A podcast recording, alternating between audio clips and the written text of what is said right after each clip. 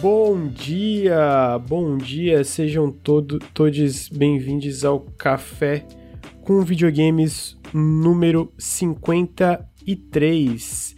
É, o Café com Videogames é o podcast que traz as notícias quentinhas da indústria, igual este café que eu estou bebendo. Olha só, cafezinho. E está sendo gravado aqui no dia 30 de agosto Gente, final de ano já, meu Deus, a gente tá quase em setembro. Passou tudo muito rápido, tá? Não sei o que, que tá acontecendo. Mas é, tamo aí, tamo aí com mais um café com videogames toda semana. Estou aqui com meu amigo Henrique Antero. Henrique dormiu muito Olá. tarde jogando Battle Trauma. Eu jo- joguei Battle Trauma, depois joguei um pouquinho de Stalker Anomaly, aí eu fui dormir. Não dormi tão tarde não, dormi bem. Eu só, eu só tô surpreso, Lucas. Queria perguntar pro Luí por que que quando você tá de host ele não interrompe a intro. Achei engraçado. Achei curioso. É porque, Henrique, é porque eu e o Luiz, a gente tem um- uma relação especial. entendeu? a gente fofoca em off. Tu fofoca com o Luiz em off? Eu fofoco É, com o aí Luiz em é off. foda, é isso, né? O que tá faltando, né, Luí? Vou fofocar mais, Luí. O Henrique nem me responde em off. Vocês já tentaram trocar mensagem com o Henrique? Eu só respondo o Lucas porque ele me paga, vamos falar a verdade? Porque senão eu não respondia também, não, não responde ninguém. Mal respondo a Letícia, mano. O Henrique, o Henrique é assim, eu mando uma mensagem do trabalho, aí ele não responde, e aí ele responde no grupo. Mano, eu fico puto. Eu fico, filha da puta, mano, fala comigo, eu tô falando, mandando a parada lá pra ti dele. Não, mano, nem vi. nem vi. Nem vi. Então, por isso que o, o Luir, o Luir, não, o Luir deixa eu, eu terminar a introdução. Inclusive, Luir, você tá bem? Você tá com uma voz de sono. Tô no processo aí de acordar, né? É um processo. Dormiu muito tarde jogando Final Fantasy? Não, só do, dormi pouco. É, dá pra, dá pra ver pela voz, Luir tá, tá, com, tá com soninho. Então a gente tá indo mais um Café com Videogames, esse vai ser sobre, basicamente sobre a Gamescom. Teve bastante anúncio, bastante joguinho. É, mas antes disso a gente vai fazer a introduçãozinha, que é o Nautilus, ele é financiado coletivamente. Se você gosta do nosso trabalho, gosta do que a gente faz aqui, fica o meu apelo para apoiar a gente em apoia.se barra Nautilus ou picpay.me barra canal Nautilus. Ah, vocês ganham várias vantagenzinhas lá a- apoiando a gente diretamente através dessas plataformas. É, tem papel de parede, tem sorteio, tem outras coisas. E especialmente com as mudanças da Twitch, é muito importante que mais gente vá pro Apoia-se, etc. Não, Granja, você não viu, você não viu o periscópio. Eu vi partes dele, eu vi que foi caótico. É, te- te- faltou uma coisa aí, você não falou pra galera seguir no Spotify no iTunes. ah, deixa- o Henrique, o Henrique falou isso? Não, claro que o Henrique não falou. Eu Tá. falei. ah, não, mas eu ia chegar lá. Ia Tá chegar lá. entendendo? Porque daí em seguida eu falo pra galera apoiar a gente na Twitch. Se você gosta, apesar de não poder apoiar no Apoia-se, pode dar sub, sub ainda é muito importante. Mas, se você não pode dar sub, etc., sigam a gente nos feeds. E se você está no feed, sigam a gente na Twitch. Vem no twitch.tv barra Nautilus Link. O Café com Videogames é gravado toda segunda-feira às nove e meia da manhã. É, esse está sendo gravado no dia 30 de agosto. E a gente também tem o Periscópio, que é toda quinta-feira, a partir das. entre as 8 e as 9, mas a última vez meu colega Henrique dormiu até as 9 e meia. Esqueceu que ia rostear o Periscópio. Me- Mentira, mentira.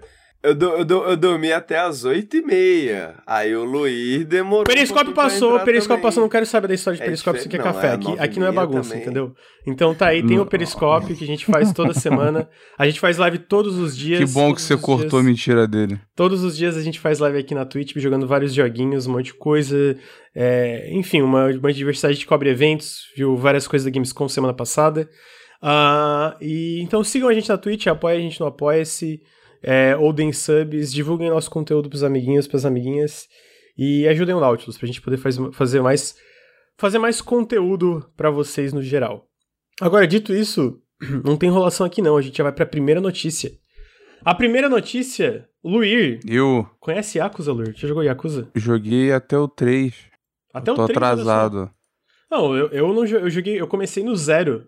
Eu comecei no zero, só que eu não Ah, terminei na época. Tu pegou os remakes, né? Tu já pegou a versão melhor, né? Do, do, É. do 1 e do Não, 2. peguei, de novo, peguei naquelas, porque eu ainda não consegui jogar Yakuza pra valer, né? Eu tô.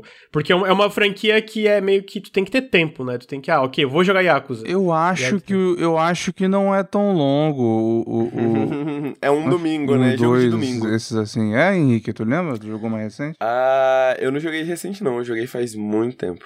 Eu não sei se é muito grande, não. Mas, mas o zero é grande. O, o zero que o Lucas jogou é grande. Então, ma- mas é que tá. A, a- aqui fala, né? Tipo, main story. Main story aqui é tipo. Sem extras, sem nenhuma side quest, 30 horas. Main story mais extras, que são as side quests, é 65 horas.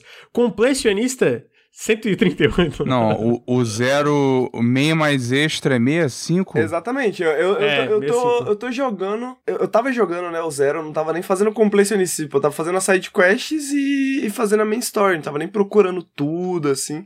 E, mano, eu cheguei na metade do jogo com 60 horas. É, não, ele parece. Eu quero jogar. O que, que eu joguei, eu tava achando muito legal, só que vocês sabem como é jogar jogo longo com, com Nautilus, né? Tô conseguindo mais ultimamente, mas ainda é difícil. E aí, falando da história dela, a história dela é diretamente atrelada ao Nagoshi. O Nagoshi é o. Meu Deus, eu esqueci o primeiro nome desse cara. É o. Toshihiro Nagoshi, é isso. Toshihiro Nagoshi, ele é o criador da franquia Yakuza.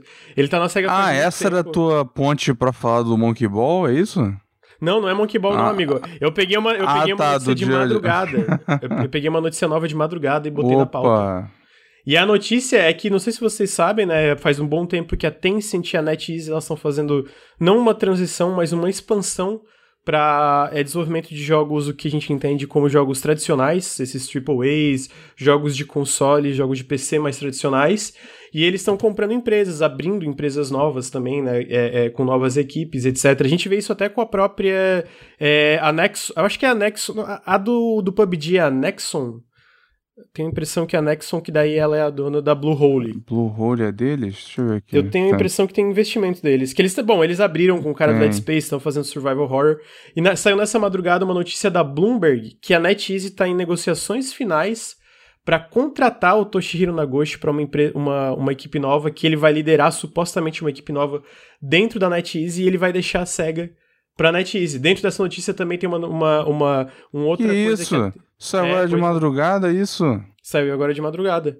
Cara, eu acho essa notícia fantástica, porque, tipo assim, o, o, o Ryuga Gotoku, né, que é o estúdio RGG de Studio, né? Do, RGG Studio. Da série Yakuza, que é liderada pelo, pelo Nagoshi, né, é, é, é muito interessante porque, tipo assim, tem uma entrevista do Nagoshi recente, né, do lançamento do Like a Dragon, e ele fala sobre, ele dá uma retrospectiva da série, e, e, e, e sabendo que ele tá saindo da SEGA, parece quase uma, uma, uma elegia, assim, né, de certa forma.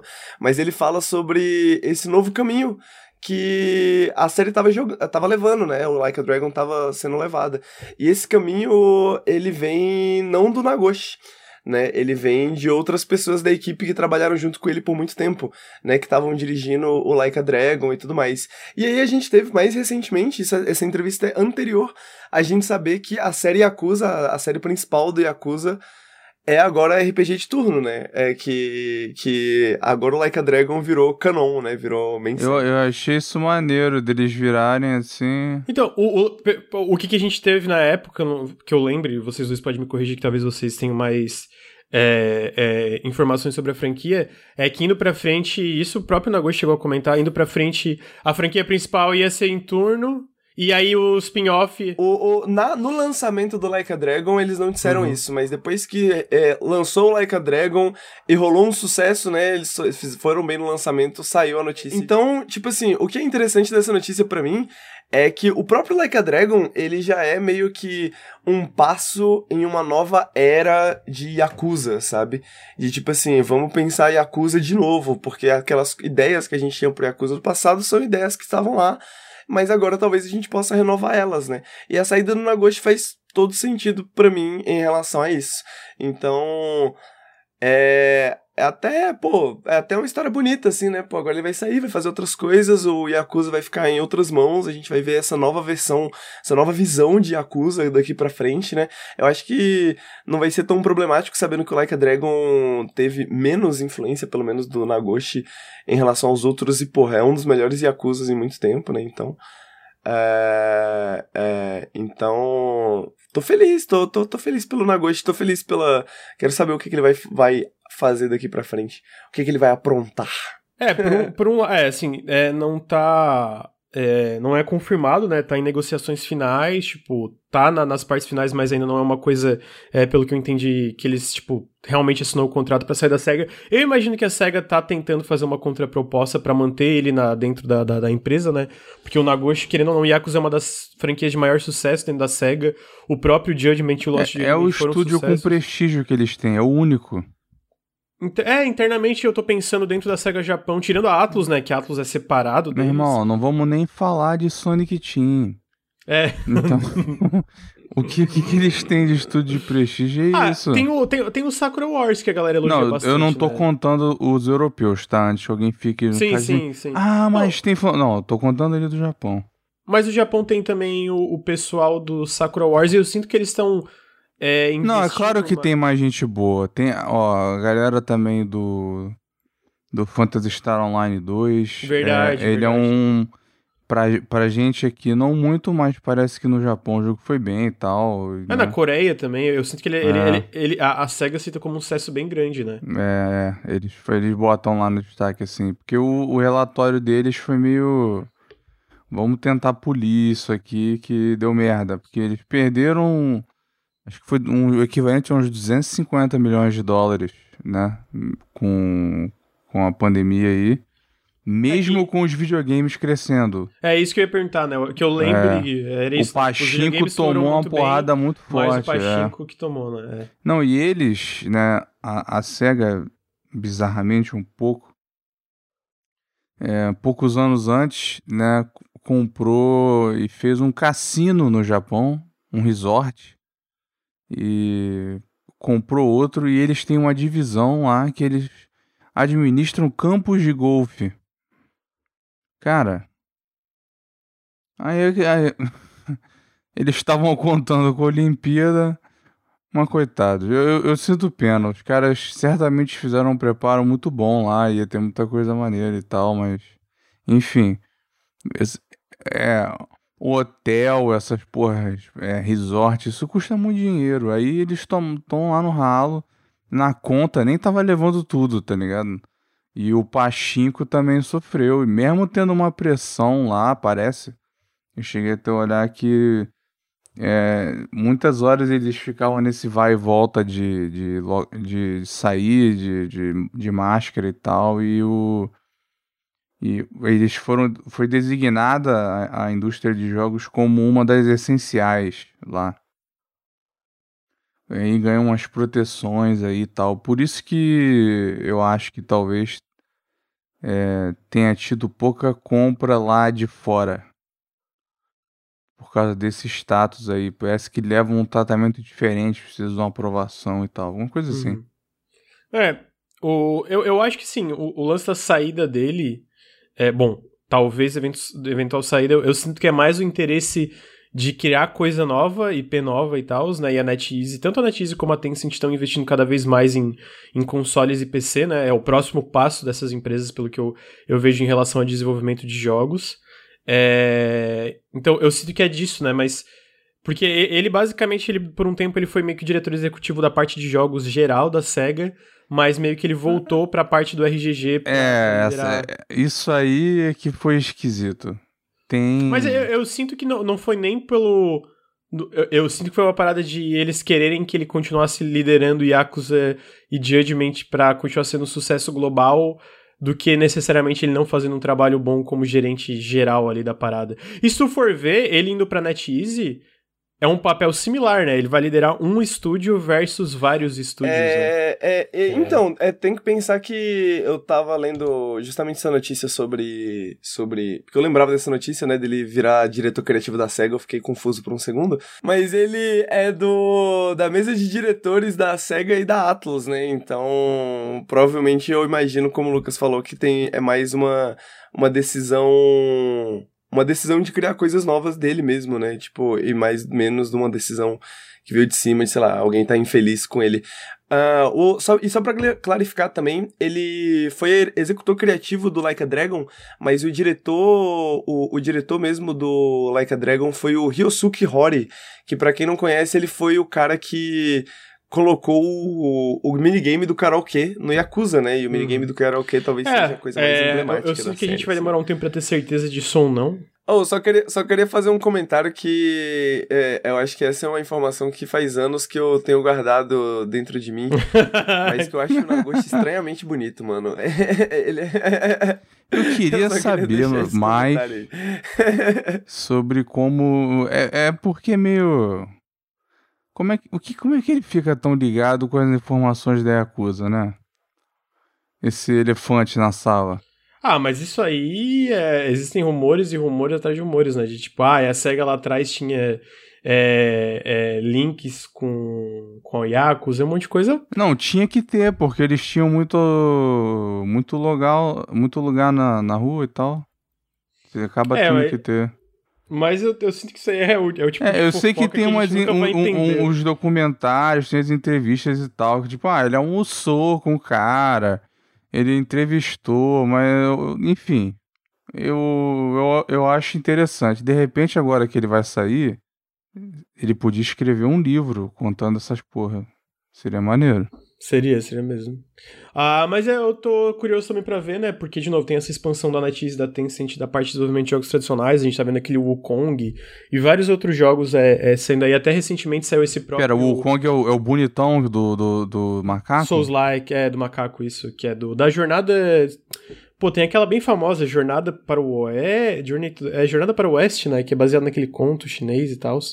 Uhum. E aí, esse, se não me engano, tá tendo o apoio da Tencent. Recentemente saiu o Naraka, que tudo bem, é diferente, mas ainda entra nessa vibe de jogos é, o- o- da, da, da, é, ocidentais, tipo o Naraka Blade Point, que é esse Battle Royale pela NetEase, que é feito pela NetEase e tá tendo sucesso bem grande na Steam.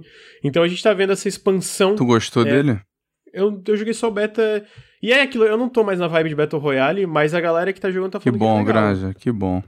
Pô, mas o PUBG foi bom, né? Porque... Irmão, você ficou meio. meio fissurado nessas porra um tempinho, né? Fiquei, fiquei. Fiquei. Acontece, né? Tu tá fissurado no Final Fantasy. Cada um tem sua fissura- fissuração momentânea, Lur. Deixa minhas fissurações aí. Vem junto. É, eu quero, eu quero. mas Nem tem como, né? Nem tem como. Tá, mas é, eu acho que da parte do, do Nagoshi é isso. É, e a gente vai vendo como isso vai se de- desenrolando aí no futuro. Tô curioso pra ver, tô curioso pra ver, mas chegamos no, no limite aí. É, a outra, a outra, a outra notícia, na verdade não é uma notícia, na verdade, né? Saiu o segundo trailer do Metroid Dread, que sai agora em agosto. E eu trouxe pra cá porque, meu Deus, mano, que trailer incrível. Caralho! Parece muito bom. É, Isso é, a é uma experiência maneira, né, Granja? Tá bem legal mesmo. Porque você não tinha jogado Metroid, né? Aham, Aí, é. provavelmente, quando você via um trailer desse, não tinha muito efeito. sim, Aí tu jogou Super Metroid e agora tu. Tu sente mais a parada, né? sim. e o pior é que, tipo, assim, a galera. Eu, eu gosto de Metroid, mas eu não sou, tipo, Super viúva, viúva, né? Tá dolorida há muito tempo, do, viúvo. É, porque, cara, não tem jogo novo de Metroid desde o Fusion, não é? 2D faz tempo, né? Meu Tipo, Deus, é, do- sem contar aquela porcaria toda que teve de DS, não sei o que, entendeu? Do, aquele Federation Force que a galera... O fe- esse é muito... Não, o Hunters, aquela já é uma porcaria, vai tomar no cu esse jogo. Eu joguei essa merda, velho. Mas, Eu- cara, na moral, aquela, aquele negócio de de- FPS no, De Metroid. no DS, que fase.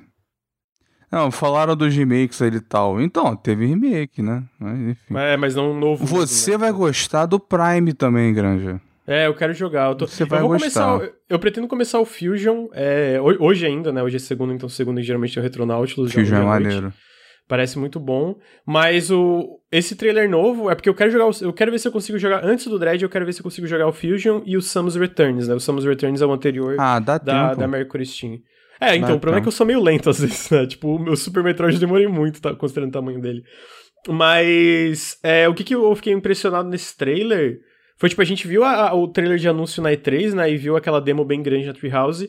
Mas eu sinto que era, tipo, meio, meio que o mesmo cenário, a vibe. E aí esse trailer novo, tipo, cara, mostrou muito cenário diferente. Mostrou um chefe que, que a gente enfrenta no Super Metroid, que eu, eu, eu não lembro o nome, eu sei que ele é bem icônico na franquia. E eu fiquei, pô, eu fiquei impressionado com, com, acho, com a variedade. E, de novo, esse jogo, mano, a qualidade de animação é, da Samus, da, da, dela se movimentando pelo cenário, cara, tá muito lisinho. Eu tô tipo, caralho, mano. Eu, tô, tô... eu gostei muito das cores também, mano. Eu achei que as cores foram muito bem escolhidas. O lance das cores é isso, porque se tu vê assim, a, o que a gente viu na E3, assim. Era meio que monocromático, digamos, tipo, era meio que tudo mesma vibe. E aí nesse trailer tu vê bem mais variedade, né? E isso que me deixou, tipo, porra, tô. Já, já tava curioso pelo jogo, porque eu gostei bastante de Super Metroid. Eu o Zero Mission tu não vai jogar, não? O remake do 1? Se der tempo, mas, cara, é porque é isso. Eu sou Eu, eu acho que é bem curto, cara, o primeiro. Eu me lembro o Zero Mission é o, é, o, é o, remake do, do Nintendinho, né? É, é. É bom, pô, é legal. É, Não, é bem feito. bom, parece Eu quero jogar, assim, eu vou tentar jogar o máximo de Metroid que eu conseguir antes do Dread, né? Olha eu, aí, eu, gente, eu, eu falando bem recomendando o jogo da Nintendo. Você vê. é, mas eu, eu, eu não sei se eu vou conseguir porque eu sou meio lento. Mas eu só trouxe esse trailer porque, cara, realmente achei o trailer muito da hora, mano. Muito da hora mesmo. Porque eu terminei o trailer e fiquei, caralho, mano, que incrível, eu quero muito jogar esse jogo. E ele vai sair agora em outubro é, pro Switch, é o, de novo, é o novo Metroid que fazia um bom tempo que não tinha. E o outro trailer já tinha. O, o, os outras coisas já tinha curtido. Mas esse trailer que eu fiquei, ok, realmente, porra, tem coisa pra caralho. Oh, e o combate parece muito bom, cara. E aí, isso que me, me surpreende, porque eu, no, no Periscópio eu comentei, mano, eu acho o combate do Super Metroid bem cagado, né? E esse novo não, porra, eu vejo as lutas que tem, eu fico, caralho, porra. É, o, o Fusion um também Ori, não vai tá te chocar, não. Ah, mas desde que não seja meio. É porque o, o, Super Metroid eu acho que eu comentei no Periscópio. O Super Metroid é tipo, porra, eu tava amando a exploração e aí do nada, na, na parte final. É foi tudo combate, combate, combate. Eu fiquei, bom, uhum. quase não. E aí eu fiquei meio puto. E só que, tipo, esse parece ter mais combate, mas o combate parece irado, mano. Ela tem, tipo, um counter que ela dá um dashzinho. Não, então, pra época, o, o jogo. E o, o Henrique deve estar tá ligado nisso também. Tipo, ele, ele. Pegando jogos desse estilo, ele é um jogo com pouca ação. Entendeu? Uhum, esses jogos de. Esses side-scrollers e tal, nesse esse estilo naquela época era, era muito tiro e ação frenética e tal, pra...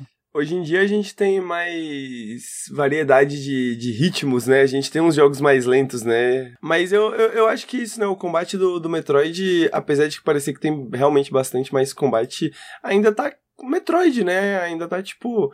Ainda parece aquela coisa lentinha, tranquila, tá ligado? Tem alguns momentos né? Se eu não me engano, no Fusion tem uma parte que você fica meio com, uma, com uma urgência. Tem muito tempo que eu joguei.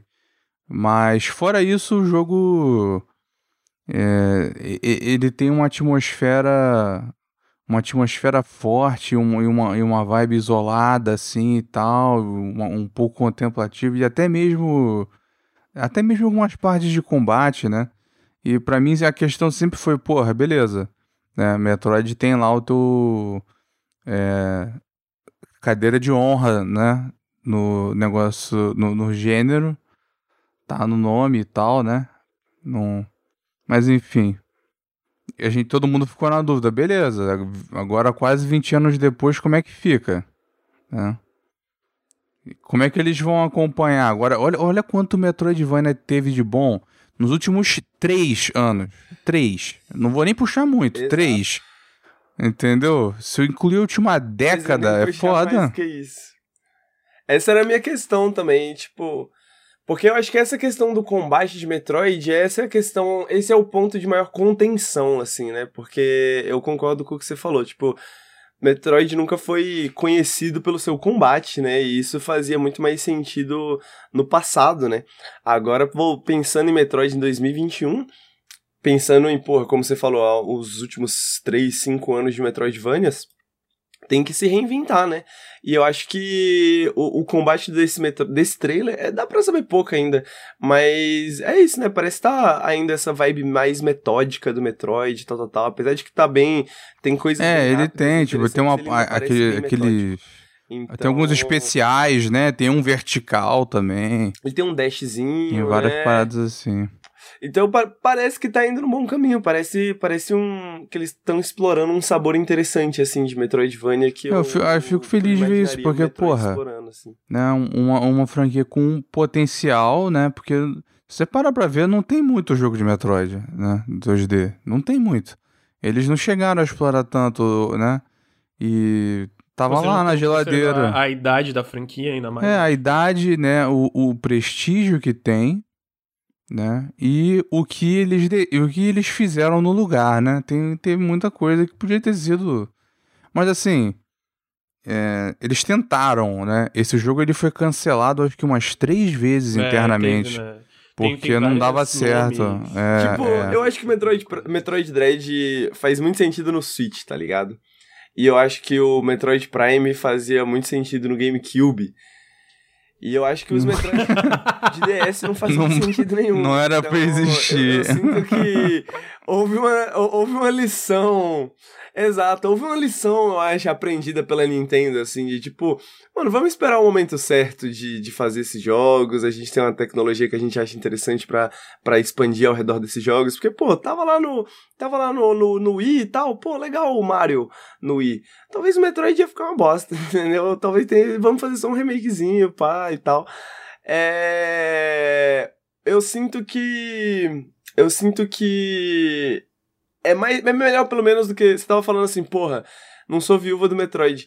Aí, é, pois é. O que, que é Metroid? Não, o que, que é esperar alguns é. aninhos? Um, é porque com o Metroid a gente sabia que ia ter coisa, né? Não dá nem pra chamar de viúva, mas. O Half-Life, amigo, esse sim, tu. A gente já deitou e rolou. Esses dias apareceu alguém no chat e falou assim: Porra, mas o Half-Life Alyx, o finalzinho é, uma, é um gancho direto pro é. eu falei, Nossa, ah, hein? Soltaram um gancho pro 3, hein? Porra. Agora vai acreditar? Vai tomar no cu. Ter experiência com a Valve é, é pedir pra, pra ser decepcionado, né, gente? Eu acho. A Valve não quer mais. Eu falei, Exato. mano, a Valve não quer mais fazer jogo. A Valve agora só quer fazer dinheiro. É... Tá não, então acho que é isso. O Metroid só trouxe porque eu achei o trailer muito legal mesmo e queria, queria comentar um pouco dele. E então, é engraçado que esse ano e ano que vem a gente vai ter uma, algumas continuações de franquias meio. Esqueci, a gente teve esse ano o Psychonauts 2 e agora vai ter o Metroid Dread. E ano que vem. Pode ter Castlevania, tem boato. Tem boato, verdade. Tem a. O que que tinha da Capcom pra dois. Bom, o da Capcom deve ter mudado tudo por causa da. Por causa do, da pandemia, né? Mas naquele calendário tinha vários retornos. Sim. O único jogo da Capcom conf confirmado, entre aspas, pra 2022 é o Pragmata, né? Que eles tinham. Lembra do Pragmata? Que eles anunciaram que era tipo um. Que inclusive é legal fazer. Eu, eu, eu faz um bom tempo que eu não, eu não lembro. Na minha cabeça, faz um bom tempo que a Capcom não lança uma nova IP. Eu acho que essa é, essa é a nova em um bom tempo sem novas IPs. E assim, não criticando, porque os jogos que eles Cadê lançaram, o Deep né? Down? O Deep Down. Eles nunca cancelaram oficialmente. Ele tá ah, num estado de limbo. O, a, a, a Capcom, o, o Deep Down virou a, a engine de, nova deles lá. Foi isso que virou. Tô ligado, mas, pô, parecia legal. Parecia, parecia mesmo. É. Então, a gente falou disso aí do, do, do Metroid.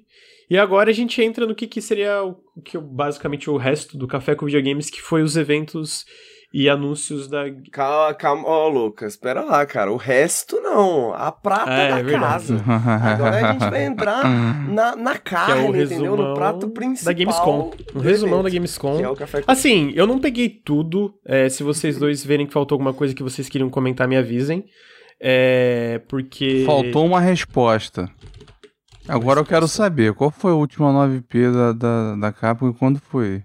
Ai, ai, não sei. Eu, eu, vou olhar aqui. A gente entra nisso, o primeiro evento que teve da Gamescom foi o evento da, do Xbox, a Gamescom, que foi meio fraco, mas a gente teve algumas coisas interessantes. Ah, uma das coisas que a gente teve foi um trailer novo de Dying Light 2, focando na parte do parkour, que eu sei que o Henrique gostou.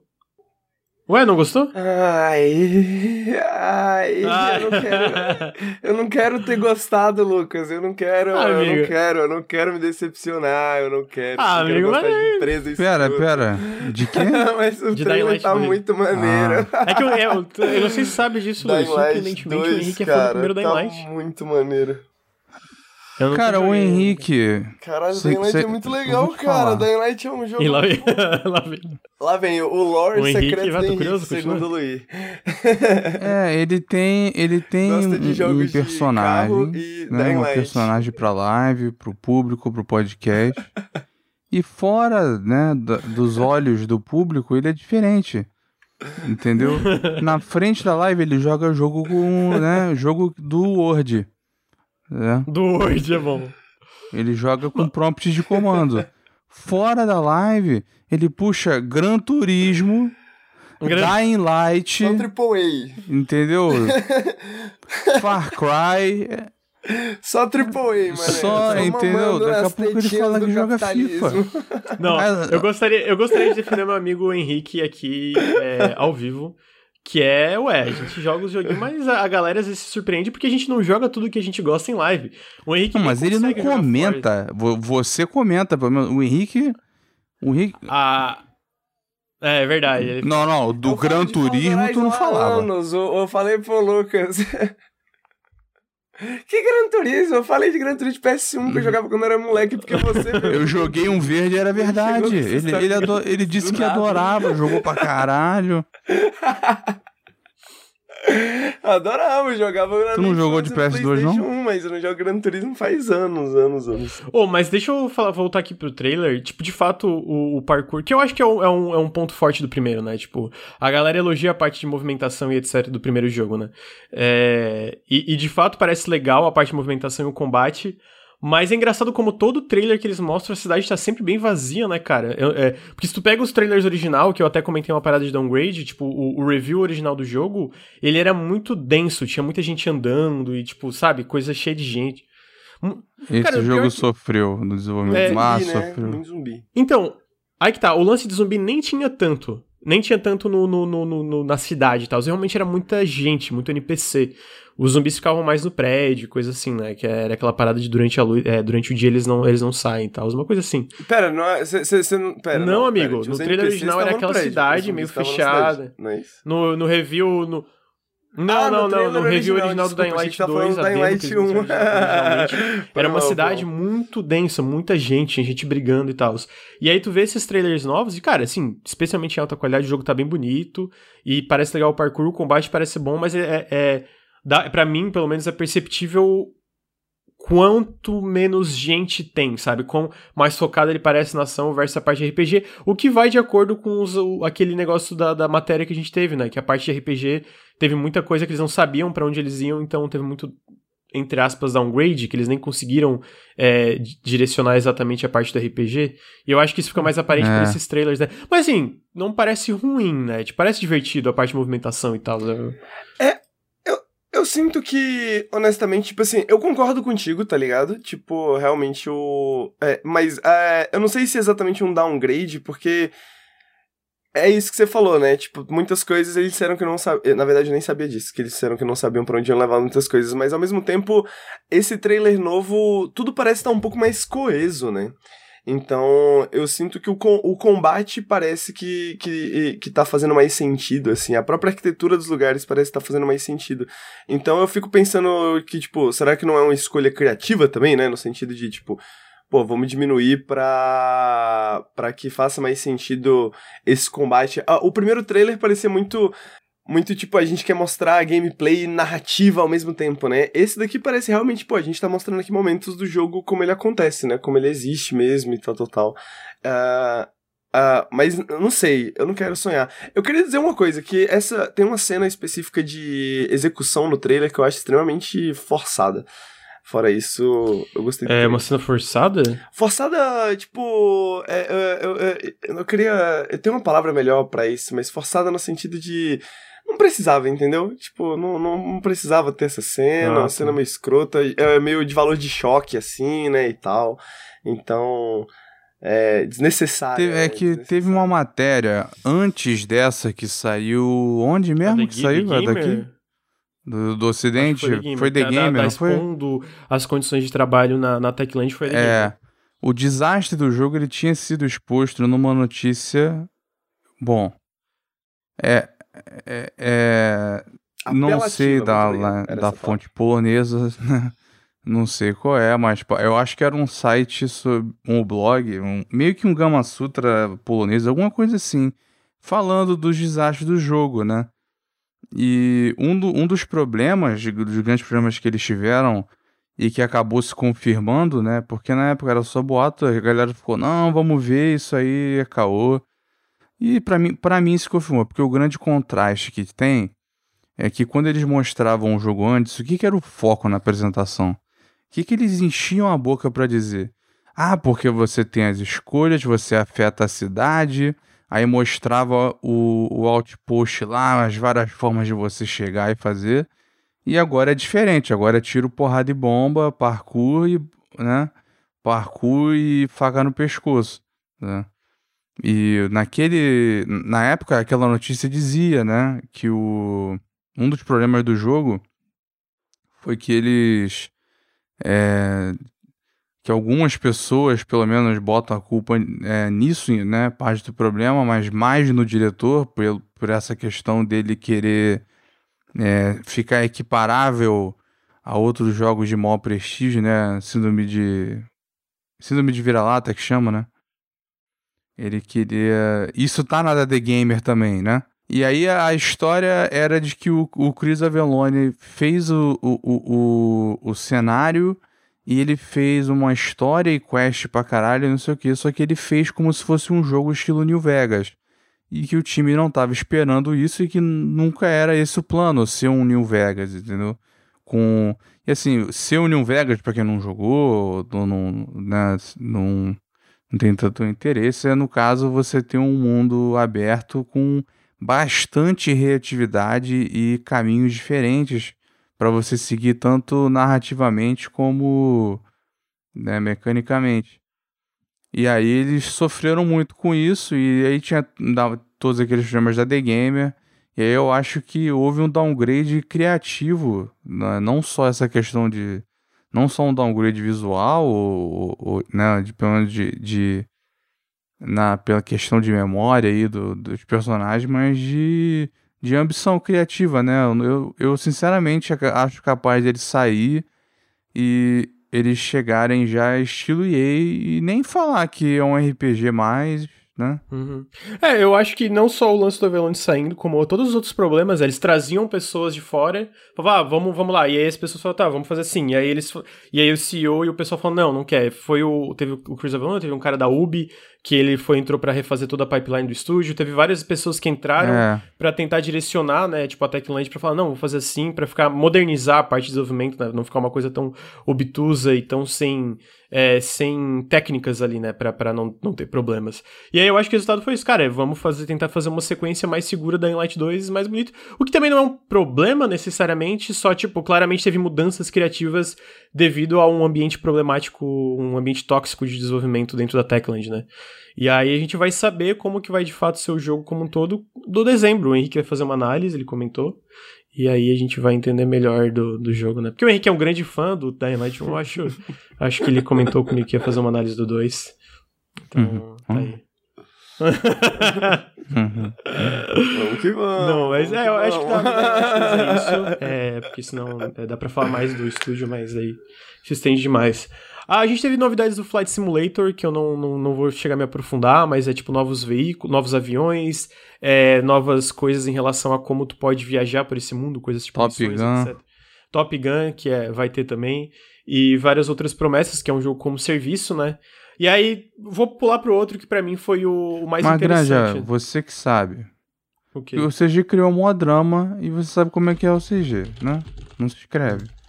Vai, vai entrar tiro, alguma coisa com esse negócio do Top Gun? Não, não vai. Não vai, é, né? Não tem tiro. Não, não, tem tiro. É o Ricardo fazendo drama.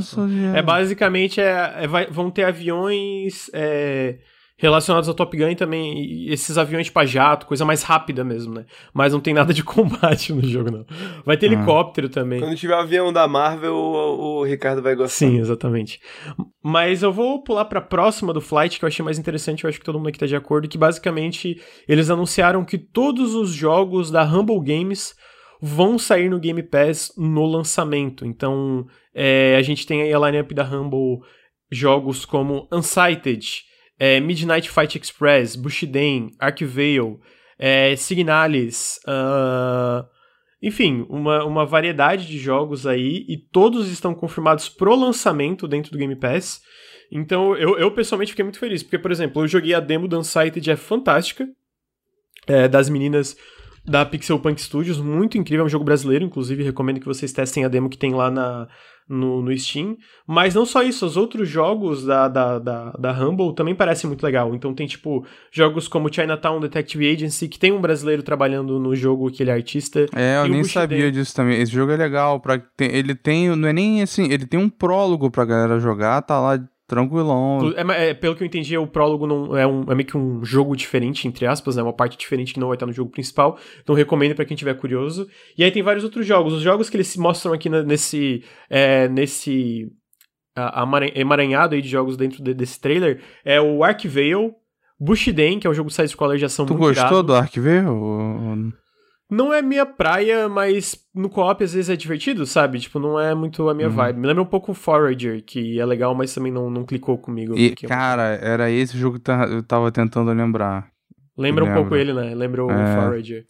Uh, teve o Chinatown Detective Agency, uh, o Signalis. Cara, quem não viu nada do Signalis, dá uma olhada, porque tá parecendo muito foda. Tá parecendo eu, muito foda. espero não queimar a língua, mas Porra, tá parecendo muito bom. Tá parecendo incrível. Nossa, tipo assim, e... não dá pra prever o, a qualidade do jogo final, mas os trailers tá, tá espetacular, mano. O, Quem o sente visual, falta de um visual, né, um pouco mais PS1, movimentação de tanque, survivalzinho lento e pá, é, esse é o jogo. Só que Cyberpunk.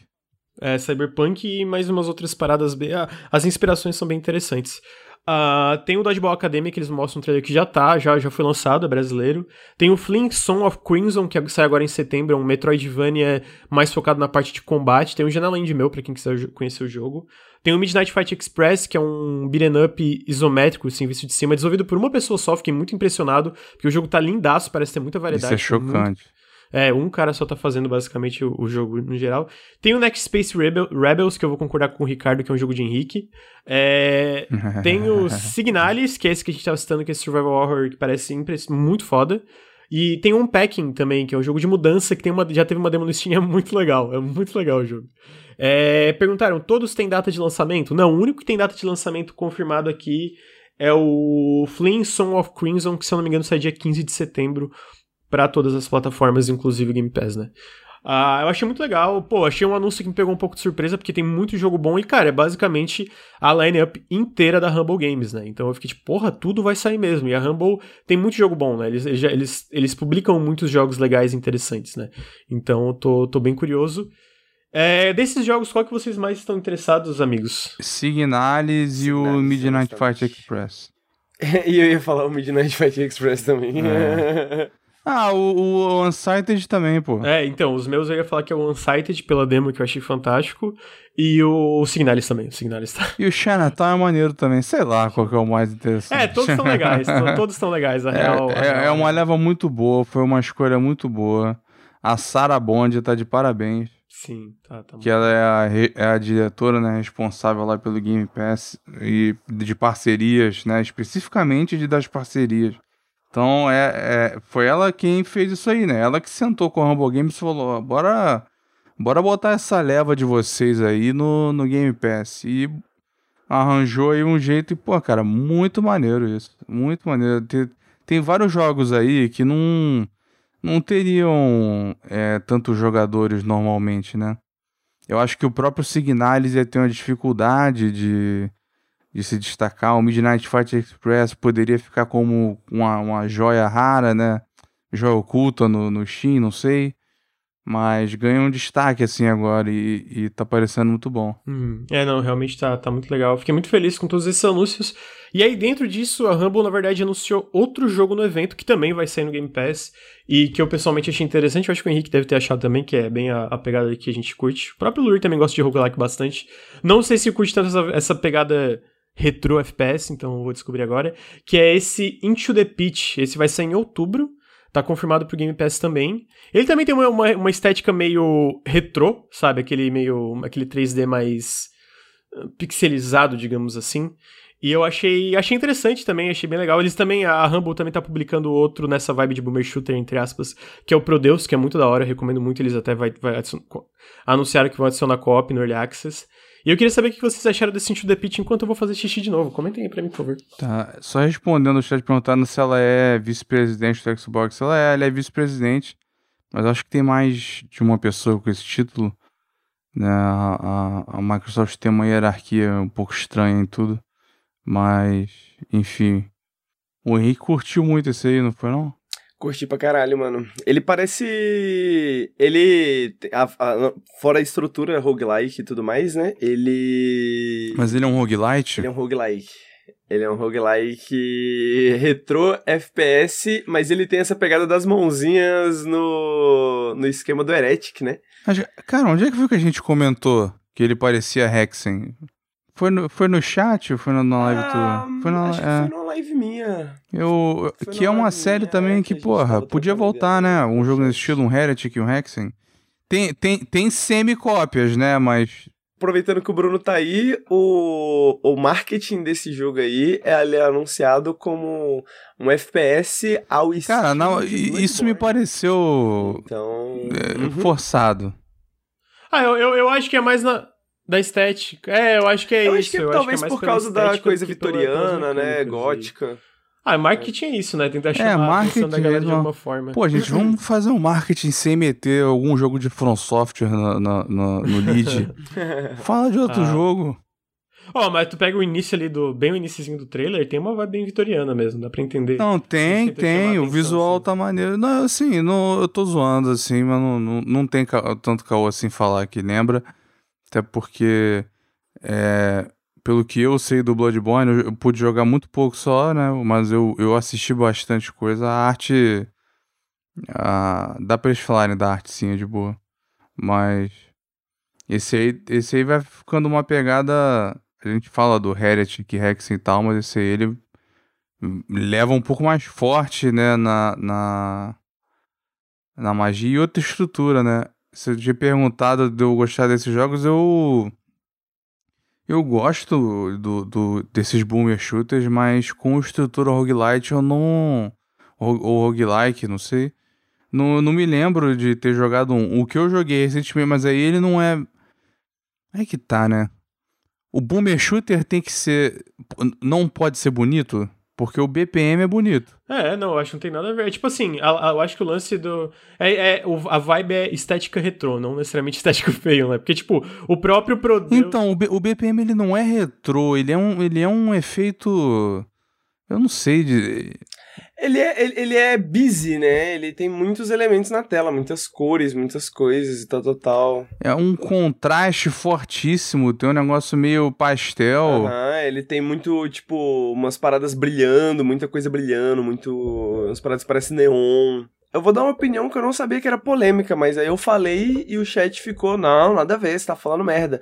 E infelizmente os meus amigos mods Tezus e Amil não estão aí para me defender, mas esse jogo me melhor, eu, eu lembro de tu falar isso. Parece Gunfire Reborn, também é um roguelike, mas esse não tem co-op, né? tira a maneira ali os inimigos e papapá.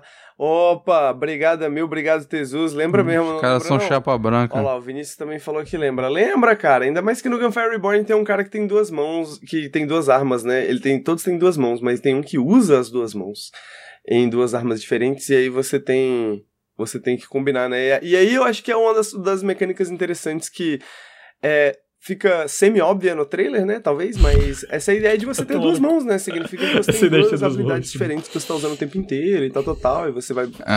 o cara tem... Igual perguntando, não, pode ser bonito, real, agora pensando, realmente parece que eu chamei tudo de feio, mas não, mas eu entendi. É, eu, eu acho que quis dizer foi mais no sentido de. É, um visual que não se preocupa em ser retrô, quis dizer isso. Sabe? Uh -huh. É, eu, eu peguei pra... a vibe. Eu peguei. É, é, tipo no sentido de não ser, sei lá, eu acho. Ultra Kill bonito, mas Ultra Kill ele é mais retrô. Não, Bruno, tá de boa. É que realmente foi mal fraseado. Mas. Continua aí. Não, eu, eu também acho legal uma coisa que daí a gente já passa pro próximo, porque ainda tem bastante coisa. Mas eu tava dando uma olhada no site da Humble Games e eles estão realmente, tipo.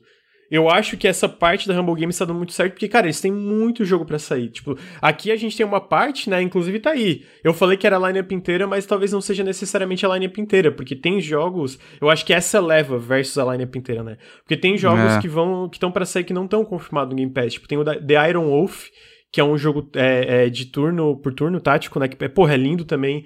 E não tá confirmado pro Game Pass. Eu joguei a demo e achei muito da hora a demo. Teve numa, num daqueles eventos da Steam, do Steam Games Fest, teve, né? Pera, Tem... Iron Wolf é o. É o de Mecha? É, não, não é o de Mecha, amigo. Ah, não, esse era Wolf Stride, sei lá. É, Wolf Stride, que é da Raw Fury. Isso. Ah, tem o Totemic, que é um jogo de ação também, parece bem legal. É, tem o. Tem o. Cadê o nome do jogo aqui? Perdi. Tem o Minecos Night Market, que tá sumindo faz um tempo, que eles também estão publicando. Então tem alguns jogos que eles publicam que não, não foram inseridos nessa leva. Mas é, eu, eu digo que parece estar tá dando certo, porque eles estão basicamente anunciando e com cada vez mais jogos nessa, nessa é, pipeline, digamos, e jogos cada vez mais interessantes, na minha opinião, né? Então eu acho que é, é, a Humble Games no geral tá muito irado, os, os, tipos de jogos que a gente tá vendo da Humble Games. Então eu fico feliz que vai sair ah, Game Pass. Em, retro, em retrospecto tinha bastante já deles, né? No Game Pass. Tem o A Hat in Time, tem o Tem o Prodeus, tem o... Tem o Prodeus, eu lembro... Ikenfell... O Void Bastards eu acho que ficou um Void tempo, Bastards, não sei se ainda tá. O Void Bastards é dele também, deles também. Eu acho que o Wondersong foi... O Wizards of Legend tá lá? Tá, o Wizards of Legend é dele. Fica a recomendação Slay, também. Slay the Spire, então tem... Tem bastante coisa, tipo, ah. eu digo que já tinha, mas eu sinto que eles estão meio que. É, cada vez mais tá aparecendo. Sim, é, sinal de que eles estão gostando muito do. do resultado, né? Uhum, sim. É, então tá, tá bem legal. Hum. Fiquei, fiquei feliz com esses anúncios. Foi tipo, vários jogos que eu quero e vai estar tá tudo aí no lançamento dentro do É, acrescenta o, o, o Totemic, pô. Esse seria maneiro no Game Pass também. Uhum, parece bem legal.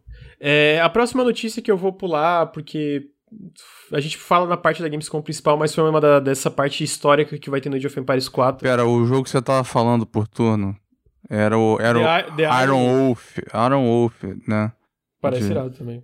Ah, eu, eu entendi, eu entendi errado. É que tem o Totemic também, o Totemic também é da Rambo, que parece bem legal.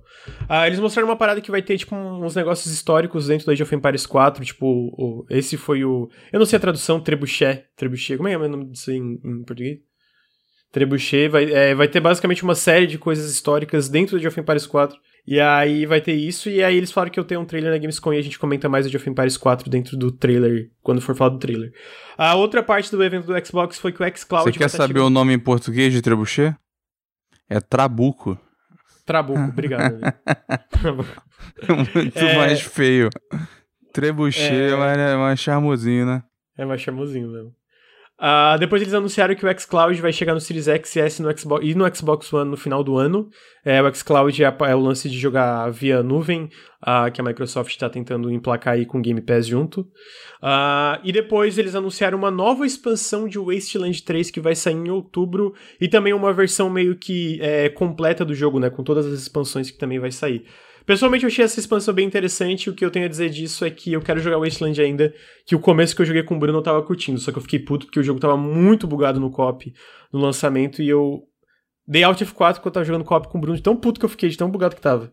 Então. Mas o, o jogo em si parece bem Isso legal. Isso aí não assim, choca, né? É, não choca. Ainda, mais, ainda mais que... Não, eu não digo tá bugado. digo tudo é o Range Kit aí. Ah, que isso, não dou Range Kit. Eu já fui, eu já dei bem mais em kits. Com hoje certeza. Eu sou, hoje eu sou zen. É, é... O, o, eu posso dar uma fofoca exclusiva? Do jogo novo da Exile? Não, do Wasteland 3. Do Wasteland 3? Qual? Porque é, essa, essa expansão é, é baseada na. Como é que é o nome? Cheyenne Mountain, não é? Deixa eu ver aqui se fala. É, não é isso? É, eu sei que, Mountain enfim. Complex, é isso mesmo. Pois é, então, aí o que tem um pouquinho a ver com umas ideias que a galera teve lá pro Van Buren, que era o Fallout 3 original. Enfim, é, o Colin McComb, McComb é, que ele trabalhou no, no Planescape Torment, trabalhou no Torment Stars of Manhattan, trabalhou nesse jogo, trabalhou um pouco com tudo de freelancer nesse, trabalhou de freelancer no, no Baldur's Gate 3. Né? Parece que isso já era um conteúdo para o jogo planejado, né? que, que o conteúdo, o design do lugar já tinha sido entregue e aí ele disse que não tem nada a ver com o que eles tinham feito antes. Então, E, e, foi algo que o Colin fez junto com o Chris Avalone. Então não sei se. Contexto, não é, era nada por... que eles tinham feito antes, tipo, uh, estamos fazendo um bagulho super estranho que a gente nunca fez antes. Ou era tipo, meu Deus, mano, a gente não sabe o que tá fazendo, a gente nunca fez isso. Não, foi tipo assim, a gente, o, algum, o, porque eles são escritores, né? O Colin Macumbi eram, o, o, o, no caso da Avalone era, né? É, e eles entregaram o design da área, né? E não, não, não entrou no jogo. E aí ele tá dizendo que não tem nada a ver pelo que ele viu. Né? Então... Ah, mas às então vezes é, é, é, realidade de desenvolvimento, né? Tipo, tu pega o é. conceito de design é, eu... base e aí tu tenta aplicar e não dá certo por várias realidades de desenvolvimento e no fim vira uma coisa bem diferente, né? Eu acho que é. isso é um pouco Ou padrão cortar de tudo jogos, do né? que tudo que o Avalone tocou, talvez seja a ideia é, deles, né? Não sei. Pode ser também, pode ser também. Mas enfim, é só isso, é só uma para a informação era mais essa mesmo de que é, já era um, um bagulho planejado pro jogo e que mudou e tá mudando. O diretor do jogo saiu, a NXIL tá mudando muito tá com estúdio novo. O, o Brian, a gente comentou durante essa live, não foi? O Brian Fargo, ele adorou a Microsoft, ele tá feliz da vida, ele já chegou assinando o cheque, fez um, pegou, fez um estúdio enorme na, na, na Califórnia, com com um refeitório gigante, a porrada de coisa, eles estão fazendo jogos ambiciosos aí fica fica saindo toda hora. Eu até mandei pro Grande, eu falei pro Grande, eu falei, caralho, a galera olha o LinkedIn e aí a, a cada mês ou outro vem com essa porra de que o o, F, o RPG da Nexile é um FPS mais aberto. Cara, isso aí é muito velho já. E, e supostamente é steampunk também, né? Fica aí pra quem se interessa. Tá aí, o Wasteland, Fofocas em Exile. E tem outro além desse, né? É, tem outro jogo além desse, né?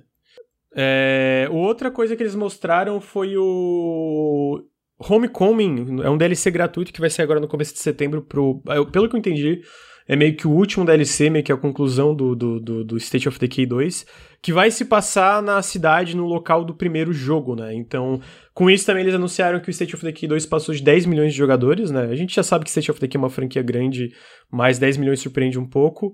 E é um jogo bem legal, eu recomendo bastante, especialmente no Game Pass, né? E com todos os updates que tiveram, tipo, o jogo melhorou bastante. Na minha análise original, eu falo que um dos grandes problemas do jogo é quão bugado ele era, quão clunk, ele era todo quebrado. Tinha problema, tipo, tu ia descendo uma escada, teu personagem caía num buraco infinito. Era umas paradas cheias de bug, assim. E hoje ele é um jogo muito mais polido, com ainda mais conteúdo. E é um jogo que eu, pessoalmente, me diverti muito jogando, né? Minha análise na época, mesmo criticando os bugs e quão. É, Clank ele era não no sentido de ser desengonçado, mas de ser que meio quebrado às vezes mesmo. É um jogo que melhorou muito conforme os anos passaram, por isso tem uma comunidade tão ativa ainda, né? É, então, tô, tô curioso para testar, uma vai ser isso que vai sair dia 1 de setembro.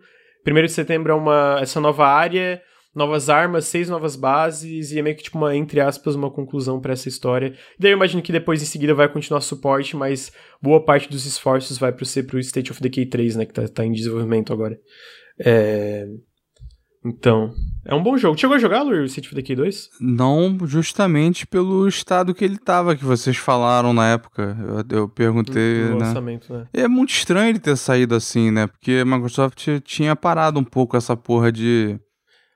Não, mas na época que ele saiu ainda era a época que a Microsoft lançava as coisas meio quebradas, né? Foi de tipo 2018 ou 2019 que ele saiu. E ainda saía bastante coisa meio, meio capenga, assim, né? Tipo... É, e tem que ver também que a, a, os próprios sistemas de, de, de, State of Decay, pro tamanho que ele era, né, na, na época, é, é, é não justificando o jogo sair quebrado, né, mas a gente já viu jogo mais simples do que isso saindo quebrado. Não, mas o, o lance do tipo, State of Decay especificamente é uma coisa, era uma coisa meio corriqueira de jogos publicados pela Microsoft. Mas você tá né? pensando era... mais no outros exemplos dessa época seriam o quê? O Crackdown, o Crackdown foi outro esquema, Não, amigo, né? Tudo, todos. O é? Halo 5, Sea of Thieves. Ah, o Halo é um pouco mais velho, né?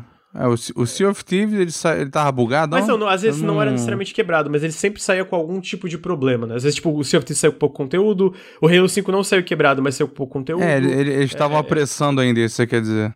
É isso, exatamente, né? nessa vibe, né? Então, foi um dessa leva ainda, né? Por isso que eu digo que o lance da galera criticando é porque era uma coisa corriqueira, né? Tipo, não.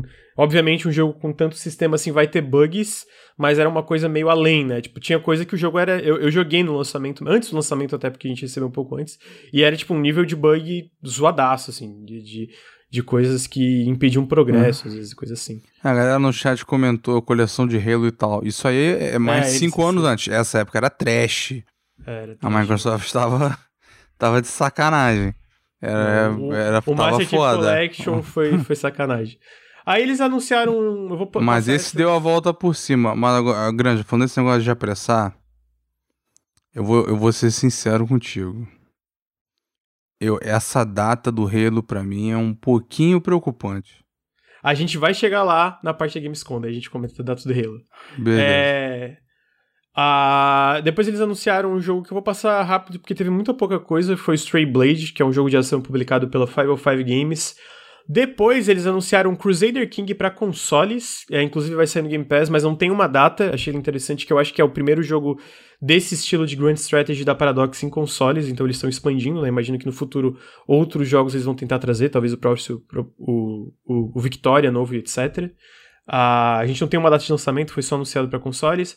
A gente teve um trailer de lançamento de Psychonauts 2, é, que foi muito legal. Recomendo muito esse jogo, vou reforçar, joguem. Psychonauts é incrível, é muito, muito, muito bom mesmo. E tem uma análise minha lá no canal para quem tiver mais interessado no jogo. E provavelmente a gente vai falar dele no Periscópio dessa semana. E a gente entra em mais detalhes do, do Psychonauts em si. É, e aí, a, a, acho que as duas últimas coisas desse evento do Xbox que foram o maior destaque foi, primeiro, eles mostraram The Gunk, de novo, é, ele estava sumido fazia um tempo. E eles não só mostraram o jogo, como eles anunciaram uma data de lançamento dezembro. Fora do programa, fora do, do, do da apresentação. É, eu, eu, eu, não sei por que, que não tava no trailer. tipo, não tá no trailer data de lançamento, tá na postagem do Xbox e no Twitter. Hum. É, esse jogo, para quem não conhece, é o The Gun, que ele é o novo jogo desenvolvido pelo time que fez Steam World Dig 2 é, e a série Steam World, né? O pessoal da Imagine Form. É, é, é, basicamente uma nova IP, eu acho que é o primeiro jogo full 3D deles, assim, realmente, tipo, uma, uma direção nova pro estúdio dentro desse jogo. E eu acho que parece fantástico, assim. Eu acho que achei muito irado o trailer, tô bem curioso. É, tem uma parte no final, em especial, que mostra uma escala muito impressionante, assim, pro mundo do jogo. E tá, vai sair em dezembro, dentro do Game Pass também. E tô bem curioso. O que, que vocês acharam do trailer The Gun? Eu sei que ele foi breve, mas o que, que vocês acharam? Eu, mano, achei o trailer. Tipo assim, eu, eu acho que o que eu queria dizer é eu achei o trailer lindo, o jogo parece fantástico. Não é exatamente o tipo de jogo que me interessa de cara, mas como é da galera do Steam World, eu vou jogar pra caralho, entendeu? Porque, mano, eu acredito em qualquer coisa que eles fizerem, porque eu também fui jogar Steam World toda a série sem esperar muita coisa. Eu e não aí, sabia que vocês adoravam, eu também tá passei reto então... pelo Steam World, então eu, eu vou jogar. Recomendo muito. Tipo, o Steam World Dig 1 é, ele é legal. Ele, ele, é legal. Ele não é, tipo, incrível, ele é legal. Agora o 2, mano, o 2 é incrível. O 2 é incrível. O é, pra, é pra ir direto pro 2 ou é pra ir direto pro Heist? Não, eu, eu iria direto pro 2. Dá, dá pra jogar, eu também, eu também. Eu, eu jogaria direto o 2 e jogaria o Heist, porque o Heist ele é meio XCOM, tá ligado? 2D. Então tá bom. Então são dois jogos completamente diferentes, mas do mesmo universo. O e, único pô, que eu não gosto é o Quest. O que me levou a jogar o Dig 2 é o Heist. Uhum. O único que eu não gosto é o Quest, que é um que é meio RPG de, de, de combate por turno de cartinha. achei muito repetitivo. O, o uhum. Achei muito repetitivo. Ah, é verdade, ele. é verdade. Falaram. Eu lembro que você tava jogando esse no Rio quando a gente foi fazer a live de 24 horas. É. Mas a gente tem. Ele, ele é muito elogiado, o Quest, então eu, eu sinto que pode ser uma coisa. Eu seu, eu seu problema. É, eu seu problema. É que nem tu com o Katana Zero. Pessoal, né? É que nem eu com o Katana Zero, ele é muito elogiado. Eu, eu, eu que tenho mais problemas com o jogo no geral. É. Então tá aí, é tipo assim. É, pelo trailer não tem muita coisa, então é difícil falar, ah, tipo, vai ser um jogo incrível, mas eu, eu gosto muito da estética e como é da Imagine Form, que é tipo é a Thunderful, comentaram no chat agora de fato, é a Thunderful, né? Só que ainda tem tipo uma equipe interna ali que é meio que o pessoal da Imagine Form, né? Porque a Thunderful é uma publisher grande, eles publicam vários jogos, eles têm, eles têm várias equipes internas, tipo a Zoink, que tá fazendo o Lost in Random, mas ainda tem meio que a equipe original do Imagine Form que desenvolve a franquia Steam World e eles que estão é, responsáveis por esse jogo. Tanto que aparece no começo do trailer Imagine Form e Thunderfall. Aparece os dois logos, né? Porque quem tá fazendo especificamente é a Imagine Form. É... Então eu tô bem curioso, vai ser em dezembro, vai ser no Game Pass também, e tá aí. A última coisa que mostraram, que é, sinceramente, mano, esse jogo tá inacreditável. É o. Eles mostraram a intro do Forza Horizon 5. Que, mano, tá muito bonito esse jogo, velho. Caralho, tipo. Eu, eu não sei se foi a gente comentou, tipo, da intro do Forza Horizon 4, como que ia continuar isso. E aí eles continuaram atacando carro de fucking avião no meio de vulcão, tá ligado? Porque a, a intro do 4 é muito estilosa, né? E aí vai ter. É, pra quem, pra quem não. Sai do personagem agora, fala aí. é, é, pra quem não conhece a intro. Pra quem não conhece a intro do 4, ela é assim. Você começa o jogo e ele já te apresenta mais ou menos uh, vários climas, né? Porque o jogo tem um sistema de, de climas tal, tem as estações do ano que vai, vão passando meio que durante semanas reais, né? E aí, então, essa semana, sei lá, inverno, semana que vem é outro clima, outra estação e tal, tal, tal. Mas na intro do jogo ele te apresenta todos os climas e te apresenta todos os terrenos que você vai competir ao longo do jogo, né? Então você tem um momento ali que você vai para um rally com um carro de rally, aí depois você pega um carro de velocidade e vai pro meio da pista e tal, tal, tal. E no 5 eles estão continuando isso e tá. Lindo, não, assim, né? esse tá, estúdio, tá o Lur até comentou, falou, não é possível que seja assim crunch. não, não, não tem como. Eu espero que não saia nenhum exposed e tal. É, até, bom, é foda, né? Triple A, né? É uma parada endêmica e tal. Mas, assim, falando especificamente, o jogo tá muito impressionante. Tá, tipo, absurdamente. Tipo, tu pega até. Tu vê o fundo do cenário e fica, caralho, mano, puta que. Não, eles mostraram a diferença do mapa do 4 pra esse, né? Uma, um, um negócio sobreposto, não foi? Aham, que é, é consideravelmente maior que o. É, aí que eu vi que eu falei, cara, não é possível, não é possível. Mas eu, eu, eu acho que até a, a, até a própria. Tipo assim, até o próprio design das pistas. É, parece que o 5 permite certas perspectivas que você não via antes, tá ligado? Então, tipo, em questão. Em questão de escala mesmo, assim, né? Quando você, olha assim, está descendo em algum lugar e tal, parece que o 4 em comparação ao trailer, né? Ou melhor, a intro do 5 do, do cinco, do cinco que a gente viu. É, parece que o 4 ele, ele, digamos assim, era mais contido de, de uma forma quase imperceptível, sabe? Que eu só consigo perceber quando eu olho o 5. Porque o 5 você vê esses espaços abertos e papapá, e essas distâncias longas e tal, tal, tal. Você fala, cara. Ah, amigo, também é o fato de que eles estão mostrando o jogo na nova geração, né? Eu acho que isso também ajuda com a parte é de ter esse sentimento. Porque eu sinto que algumas partes, é, de fato, é um mapa maior, né? Então só isso impressiona. A, a própria forma que eles estão lidando com o lance da, da, da, das estações, né? Que agora é tipo uma estação, por exemplo, tá numa parte do mapa. É, vai, não, não necessariamente vai estar tá igual. Porque, tipo, o 4, quando era inverno, era tudo neve. Era tudo neve. E, no, e aqui nesse é diferente, né? As partes do mapa reagem de formas diferentes às estações, né? É, porque até porque o, o, o México. É, o clima é, do México é diferente. Até né? a escolha de país é um negócio mais complexo, eu diria. É, é, é, é mas eu, é, essa que é a questão, Lucas. Eu acho que justamente porque eles estão mostrando na nova geração, eles querem justamente fazer um showcase justamente disso, sabe?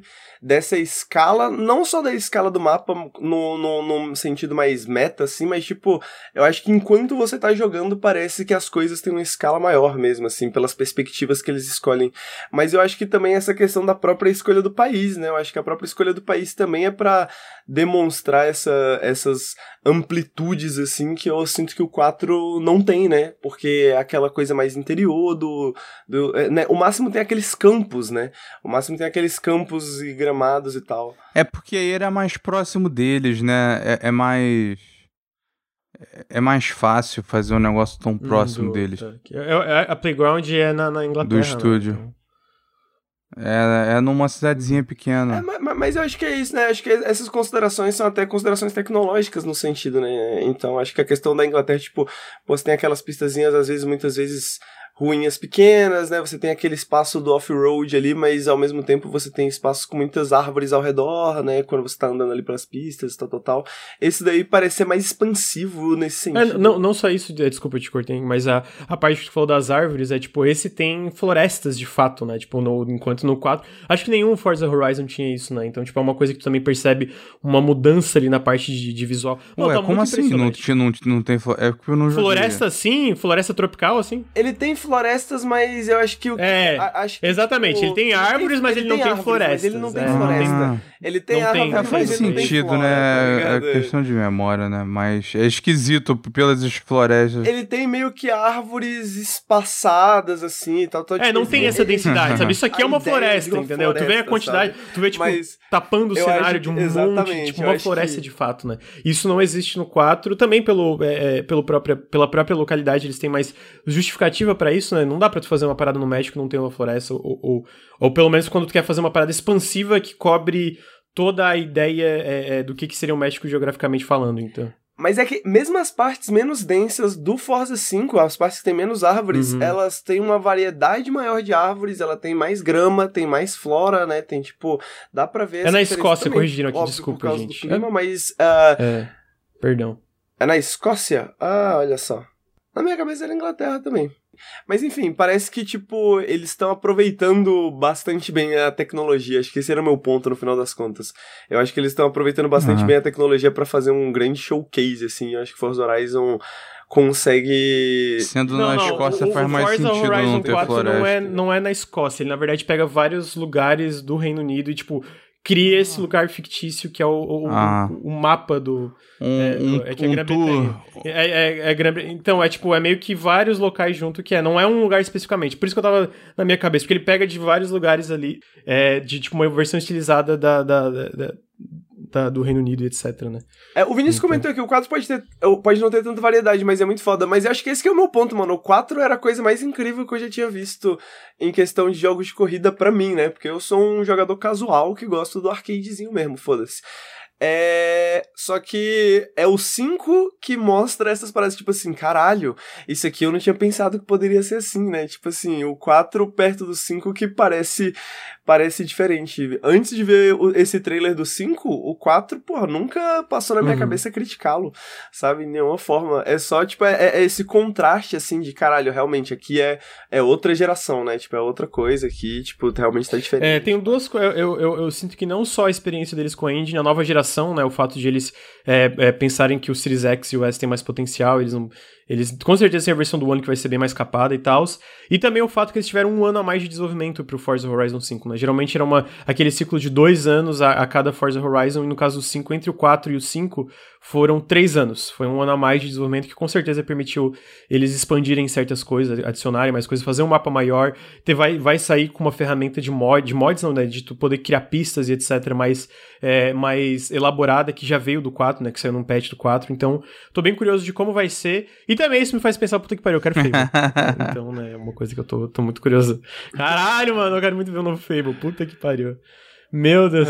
É. E pra fazer o último comentário de- em, em relação a Forza Horizon, o, o Luiz falou que não faz parte do meu personagem, mas eu acho que, mano, a, a, a, Fazer a parte questão, do personagem é Luiz, muito bom. Acho que a Mano, parte o de criou Forza algum Horizon- triplex na cabeça do Henrique com esse negócio do personagem. Gente, não é possível que só eu fiquei surpreso. Não é possível. Mas eu acho que a parada do, do- Acho que a parada do Forza Horizon pra mim é que não tem um. É, é, porra, não tem um outro jogo que eu consigo pensar assim, porra, eu tenho uma hora, eu não tenho nada pra fazer.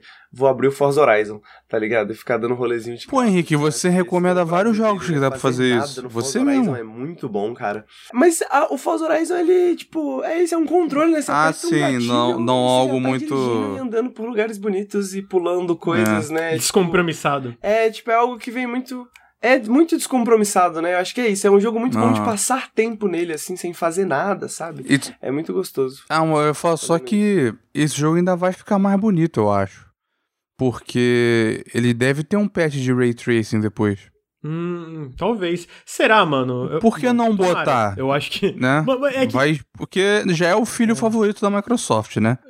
Eles já estão pai coruja aí, né? Mãe coruja há um tempão mostrando o jogo no pra caralho em tudo que é evento deles, né? E por enquanto o jogo tem ray tracing, mas é só no modo foto. Estranhamente. É, o, o, É, o- o, o sistema que lá, eles né? fazem no mundo aberto é simples, mas, aplica mas aplicado de uma forma engenhosa. E mais com ray tracing vai ficar muito bolado, eu acho. Perguntaram, o Forza não tem competitivo? Mano, ele tem competitivo e ele tem um competitivo que pode ser descompromissado também. Porque você pode estar andando na rua, você vê um jogador e você desafia ele pra uma corrida. E é, é instantâneo, assim, sacou? Se ele aceitar, né? Uh, mas você pode ir para umas corridas mais organizadas, que para mim é tanto, tanto faz quanto tanto fez, mas você pode ir para umas corridas organizadas. Mas também tem outros eventos multiplayer, às vezes competitivo, que são mais arcade, né? Então tem inclusive há algum tempo atrás, acho que foi uma das últimas grandes atualizações do Forza Horizon 4, saiu o Battle Royale, né? Que é muito maneiro, inclusive, é muito divertido.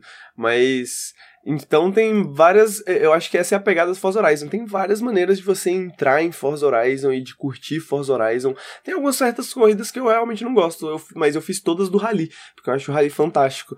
Então, ele permite isso, né? Ele, ele, ele, ele, ele, ele vende muito bem essa ideia do playground de carros, né? Mas é isso aí, gente. Forza Horizon, vamos pra Open Night Live da Gamescom, que teve muita coisa. Decidi que vou pular vários, várias coisas, porque. pra dar tempo porque realmente tem muita coisa e eu quero cobrir algumas paradinhas ainda. Só a vai primeira... pro Kev, né? Hã? Não vai pro lado Kev. Não vai pro lado Kev. Não, o do Kev é a coisa mais estranha que rolou na TV, parece uma merda. surpresa com essa bosta aí. A gente vai falar desse jogo também. É, mas a primeira coisa que eles mostraram no pré-show foi um trailer, foi o trailer de lançamento do King of Fighters 15, que inclusive, se eu não me engano, alguém pode me corrigir no chat, qualquer pessoa, é, vai ter até rollback netcode, que é aquele netcode, netcode pra tu. Né, um netcode bom pra caralho, pra não lagar, basicamente. Então. Achei. O que que eu. Eu não tenho experiência nenhuma com King of Fighters, então a única coisa que eu vou falar é que eu achei mais bonito que o 14. achei bem não. mais caprichado visualmente. Opiniões técnicas. Jornalismo É porque vocês têm experiência com Tinha, eu jogava no fliperama. É porque assim, King of Fighters é esquisito. Ele só é mesmo, popular mas... no, tipo, é Brasil e México. É o povo que gosta desse jogo. Por isso que não pega. Eu gostava do Capcom versus. Eu gostava de Capcom versus SNK. Porra, cara, muito, esse é muito maneiro. Mas o King of Fighters eu nunca realmente parei. Mas também, né? Era a gente criança, era apertar botão só. Eu tenho experiência com King of Fighters, Lucas. A minha experiência com King of Fighters é colar na rodoviária, começar a jogar um King of Fighters de boa, dois reais ali depois de comer um salgado. Aí chega um maluco do nada, assim, ó, e fala: Posso jogar com você? Aí você fala, pode. É. Aí isso, isso o Henrique tá, tá certo. O, e aí você pensa, a máquina do King of Fighters é assim. Essa é a minha Você fica lá um tempinho brincando, aí chega alguém. Alguém chega alguém.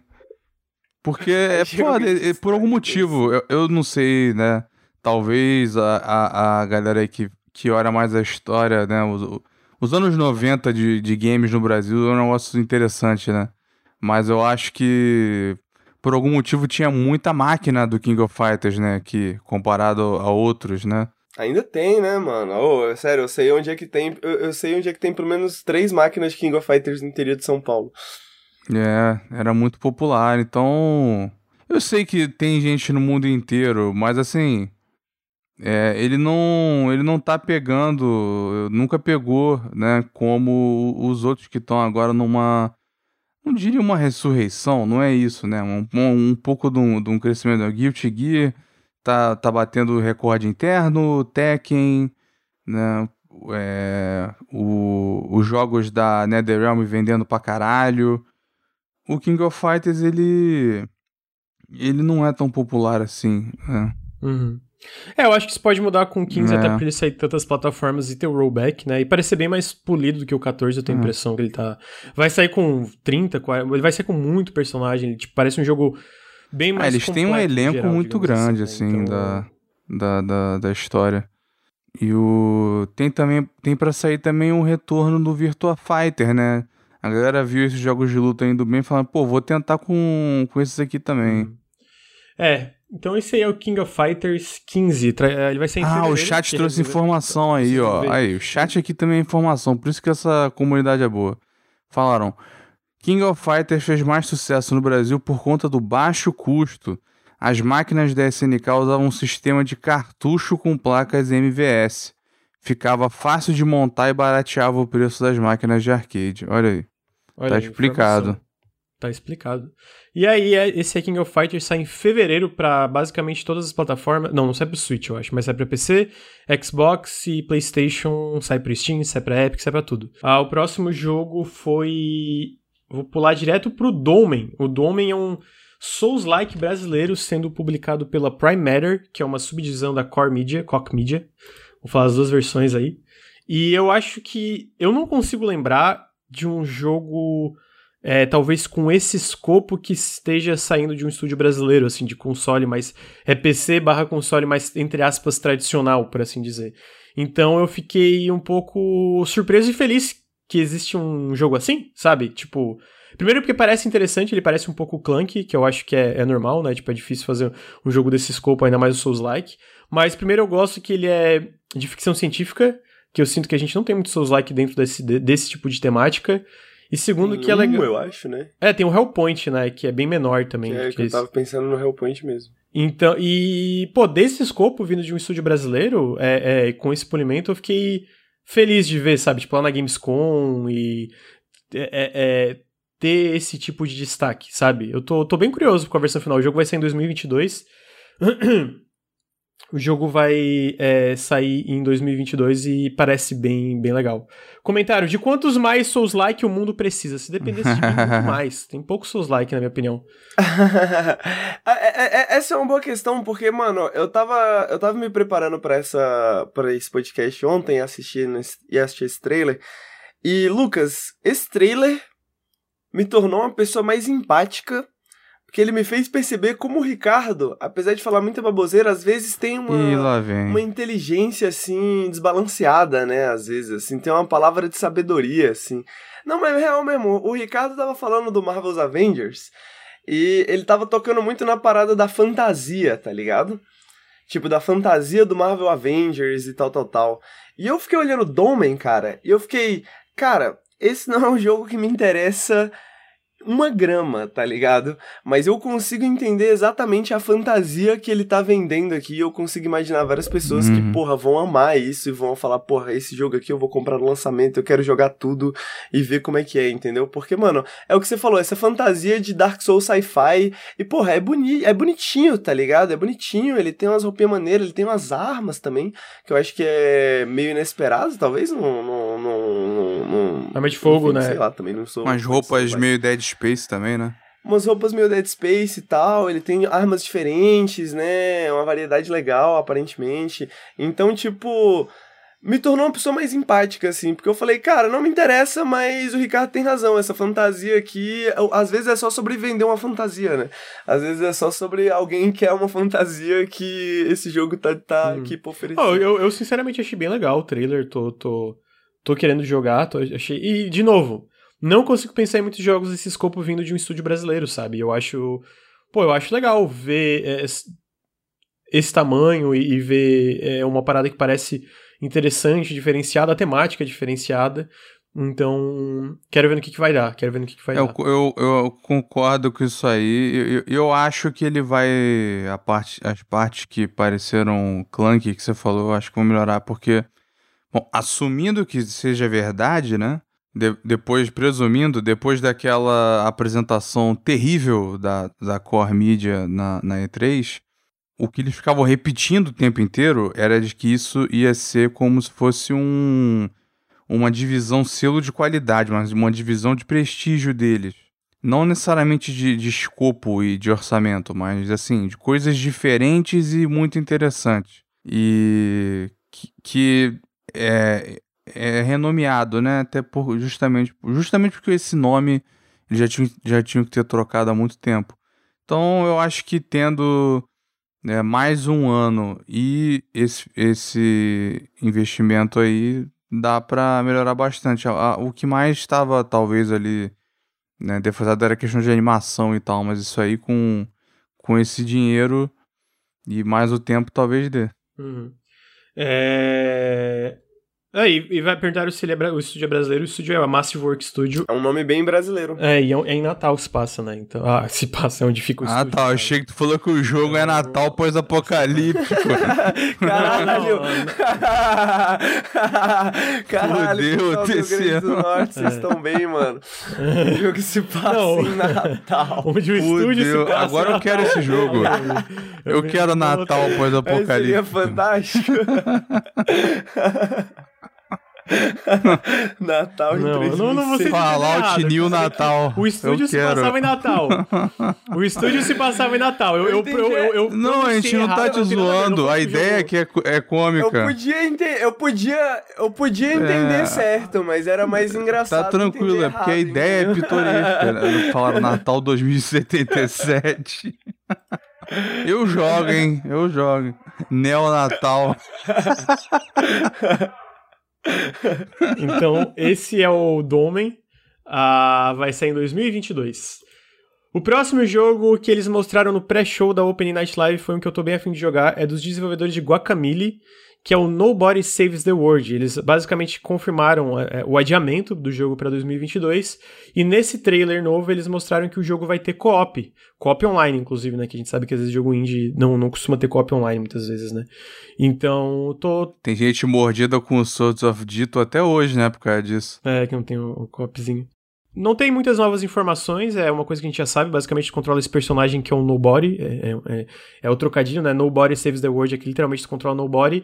E o lance é que tu pode assumir várias formas de vários personagens diferentes conforme tu vai progredindo no jogo. E é assim que tu vai salvar o mundo, né? Então, é... esse jogo parece bem divertidinho, parece bem legal. A... O estúdio do Guacamole, que me faltou um nome agora, é a Drinkbox. Eles fazem jogos muito legais, tanto Savage como Guacamole são jogos muito da hora.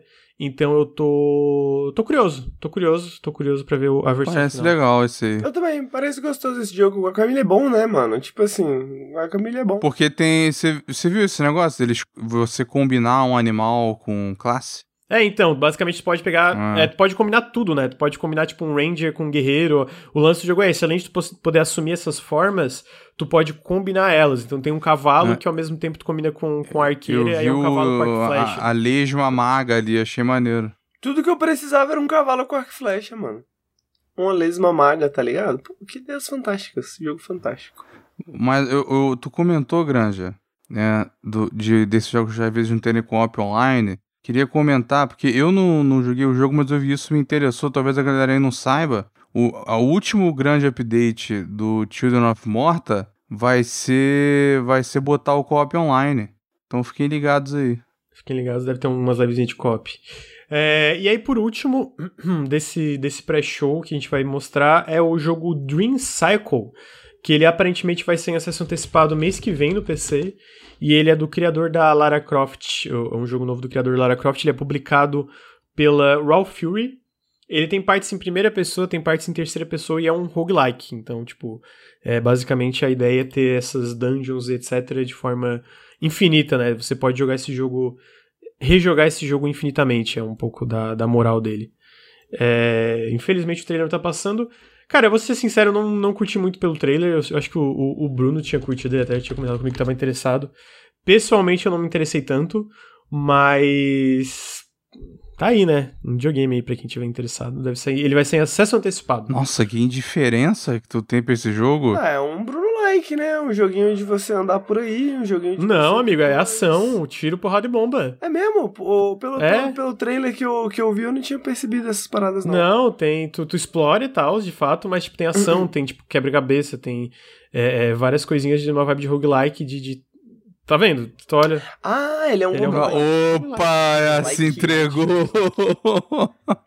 Ah, Luiz, você é uma má influência pra mim, cara. Você é uma má influência. Roguelike, no Nautilus só existe Fez o meu tá bom? dia. É, em- É. Ah. interessante, interessante. então aí, vai ser em setembro e a gente vê como vai ser a versão final, mas de fato não. Não me chamou muito Não, ó, vamos, vamos eu dar um Ah, elogio. A tá, arte do aí- jogo tá um pouco diferenciada, tá legal. Tá, tá. A arte tá, tá bonitinho o jogo. Só não me pegou muito. Até porque eu não entendi muito como funciona. É tipo, ah, tu explora. Admito que. Admito que quando eu tava me preparando pro podcast, eu vi só metade do trailer, a parte da ação tá só no final. Só no final do trailer. É. Mas aí o próximo a gente entra de fato é, na, na Gamescom, né? Começou é, a, a Opening Night Live de fato e ela começa com um trailer do reboot de Saints Row, que olha só, é pra fevereiro de 2022 também. É, esse jogo teve uma recepção mista, o que eu achei muito idiota. A galera falou, nossa, isso não é Saints Row de verdade, isso parece Fortnite. Sendo, tipo assim, a estética de Saints Row original do 3, por exemplo, já era Fortnite. Porra, gatekeeping de, de Saints Row. Meu Deus do céu. É, não, mas... E aí a galera tá falando que o trailer tava muito sério, eu também discordo, e aí depois de fato mostraram um trailer com mais gameplay que a galera viu que de fato é bobajada Saints Row. Eu sou mais fã do Saints Row 1 e 2, por incrível que pareça, eu joguei bastante Saints Row 1 e 2, não sei se vocês sabem, talvez vocês peguem isso de surpresa. Tu jogou o 4? Não, o 4 não. O 3 eu... eu... Ah, é por isso que você é mais fã Não, é porque eu joguei bastante do 3, e aí o 3 e o 4, e eles subsequente é a mesma vibe. Eu não, não me prendeu muito. É, será é, amigo, que é? é será é, que é? É, será as mecânicas é. é. Você, como é que você sabe? Você não jogou as mecânicas? O que, que amigo, as mecânicas? O jogo, um videogame Eu joguei o começo do Get Out of Hell Lucas. e é tipo assim, joga muito parecido com, com 3, só que tu tem super Você é defensivo, Henrique. Você, amigo, você ama gostar? isso? Posso que não que gostar? Mas você nem... Não, você nem Ué, jogou, mas eu joguei o 3 e eu não me interessei mais porque foi na mesma vibe. Segue eu, a mesma Pra mim não faz sentido, mas, mas, mas joga o 4 um dia, Lucas. Henrique, o 4 é na mesma vibe do 3, Henrique. Tu jogou o 3, é porque, tipo assim. eu joguei o 3, não é na Claro que é, tá. Então tá. É não, mas, mas esclarece aí, Henrique. Você é, ama muito o 4, é isso? Por isso a reação. Eu gosto do 4 porque eu gosto, eu gosto da história do 4. Eu acho Meu a, Deus. A história do 4 é muito boa. A, a, ele realmente é um jogo muito parecido, assim. Ô, oh, porra! Mas... Tu tá falando que é parecido agora? Tu tava. Tu tá... Não, mas a história é muito legal, por isso que eu tô falando pro Lucas jogar. Eu joguei o começo do 4, gente. Eu tentei jogar o 3, não consegui zerar, e aí o 4 pensei, tá, vou tentar de novo. E aí eu joguei o começo do 4 e era parecido, e eu não quis jogar o resto. De fato, a história pode ficar mais divertida, mas não me prendeu. Eu gosto que. É o 1 e o 2, o 2 especialmente, o 1 não tanto.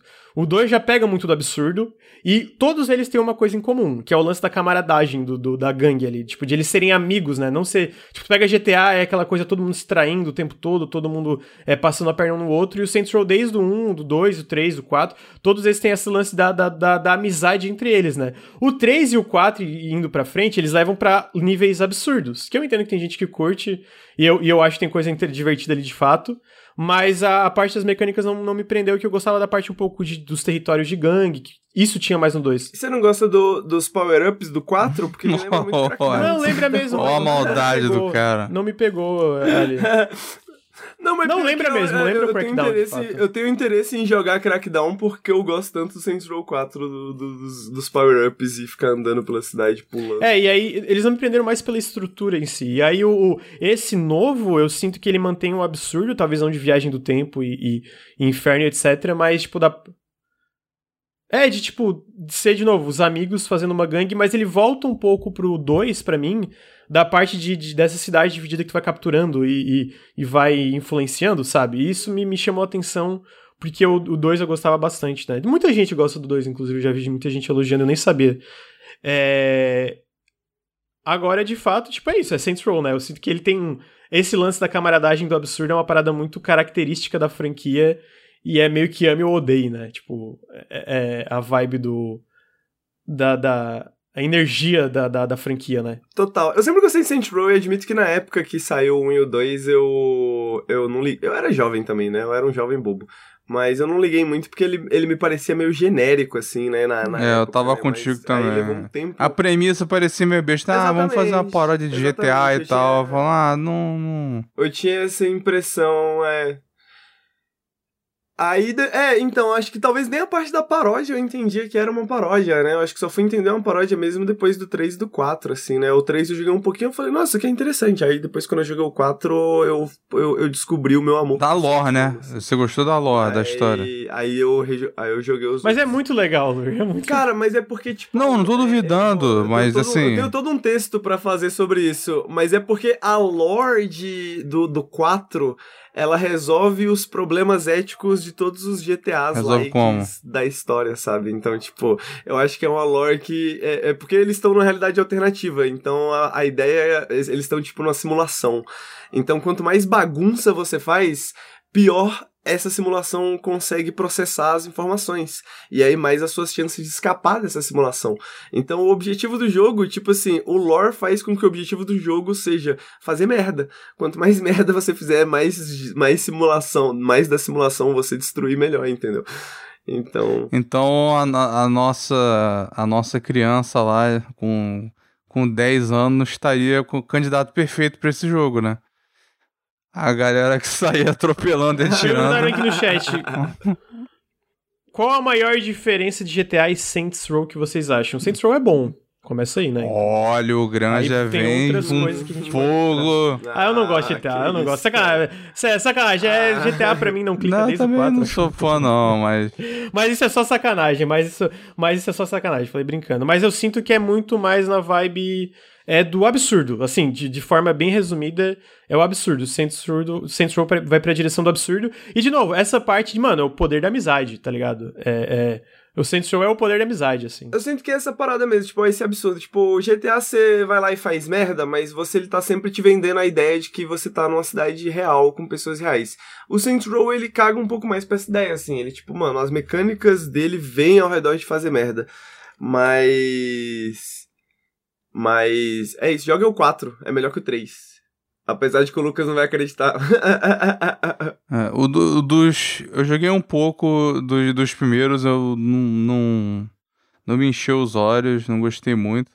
Mas eu senti também que a diferença é a, é a, a fantasia que eles vendem, como o Henrique tava falando. Tá, A- o GTA é uma power fantasy de homem, basicamente, né?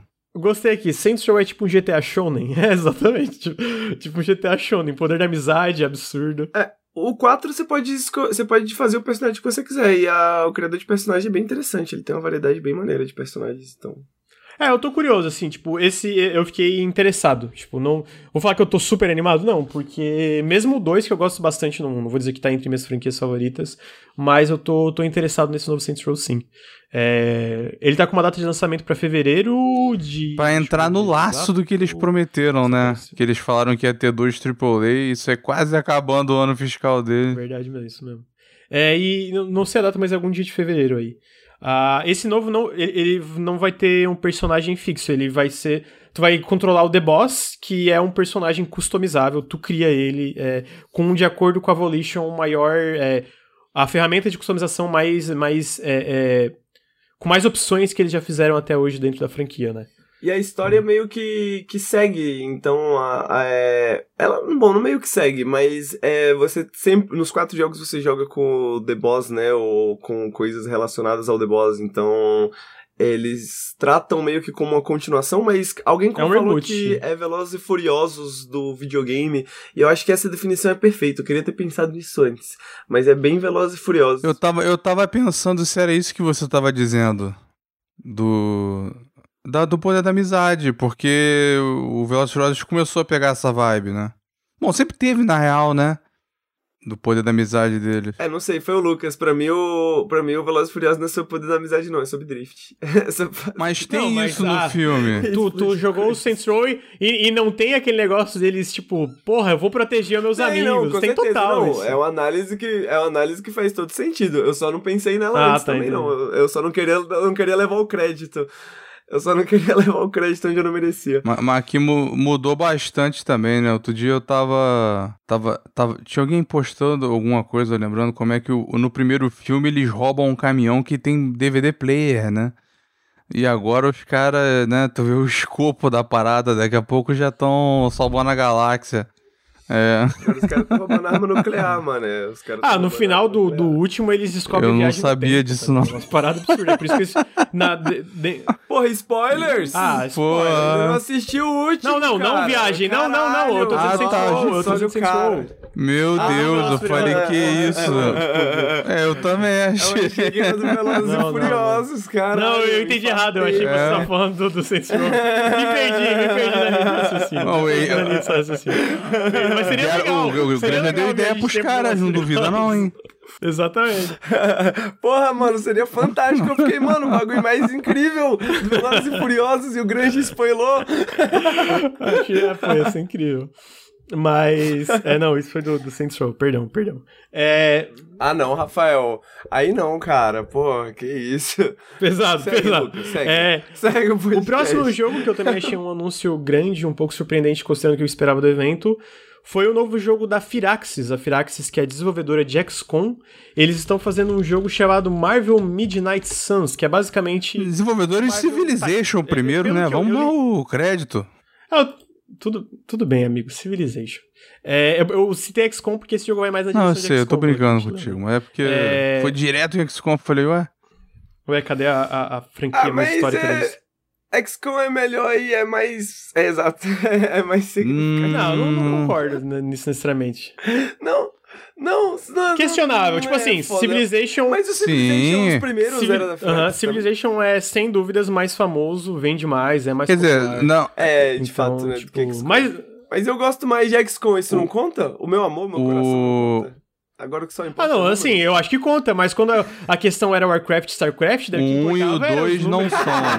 Então, no fundo do meu coração, vai tomar no seu cu, Henrique. Ju- É, Justo, então justo. só pra deixar aqui, porra, Eu vou cara de aceitar, pau, vou aceitar cara de perder pau. essa, a gente tá aqui. te- só pra É. esclarecer, a, a, a Mas, Firaxis é, começou com Civilization no 3 e fez o, é, o antes, antes era a falecida, a falecida Microprose. Mas era, já era. mas Sim, era é, e- efetivamente era a mesma galera, então por isso que eu, eu falei que, tipo, era Entendi. dele já, né, e ele Olha também... aí, quer dizer que talvez o Henrique tivesse. Não, não, fica na tua aí, o- fica na tua aí, fica na tua aí. É... Fala, desculpa. O último. Eu, não, eu só ia falar que o último Civ foi uma grande decepção. Então tá aí. Então não, não, eu não tô botando muita fé nisso aí, não. E ainda é Marvel. É, Tomar no E cu o a Marvel de inteira. XCOM, vocês estão vocês estão animados? Eu, eu tô animado. Eu tô achando, eu tô eu Sai- acho que vai ser legal.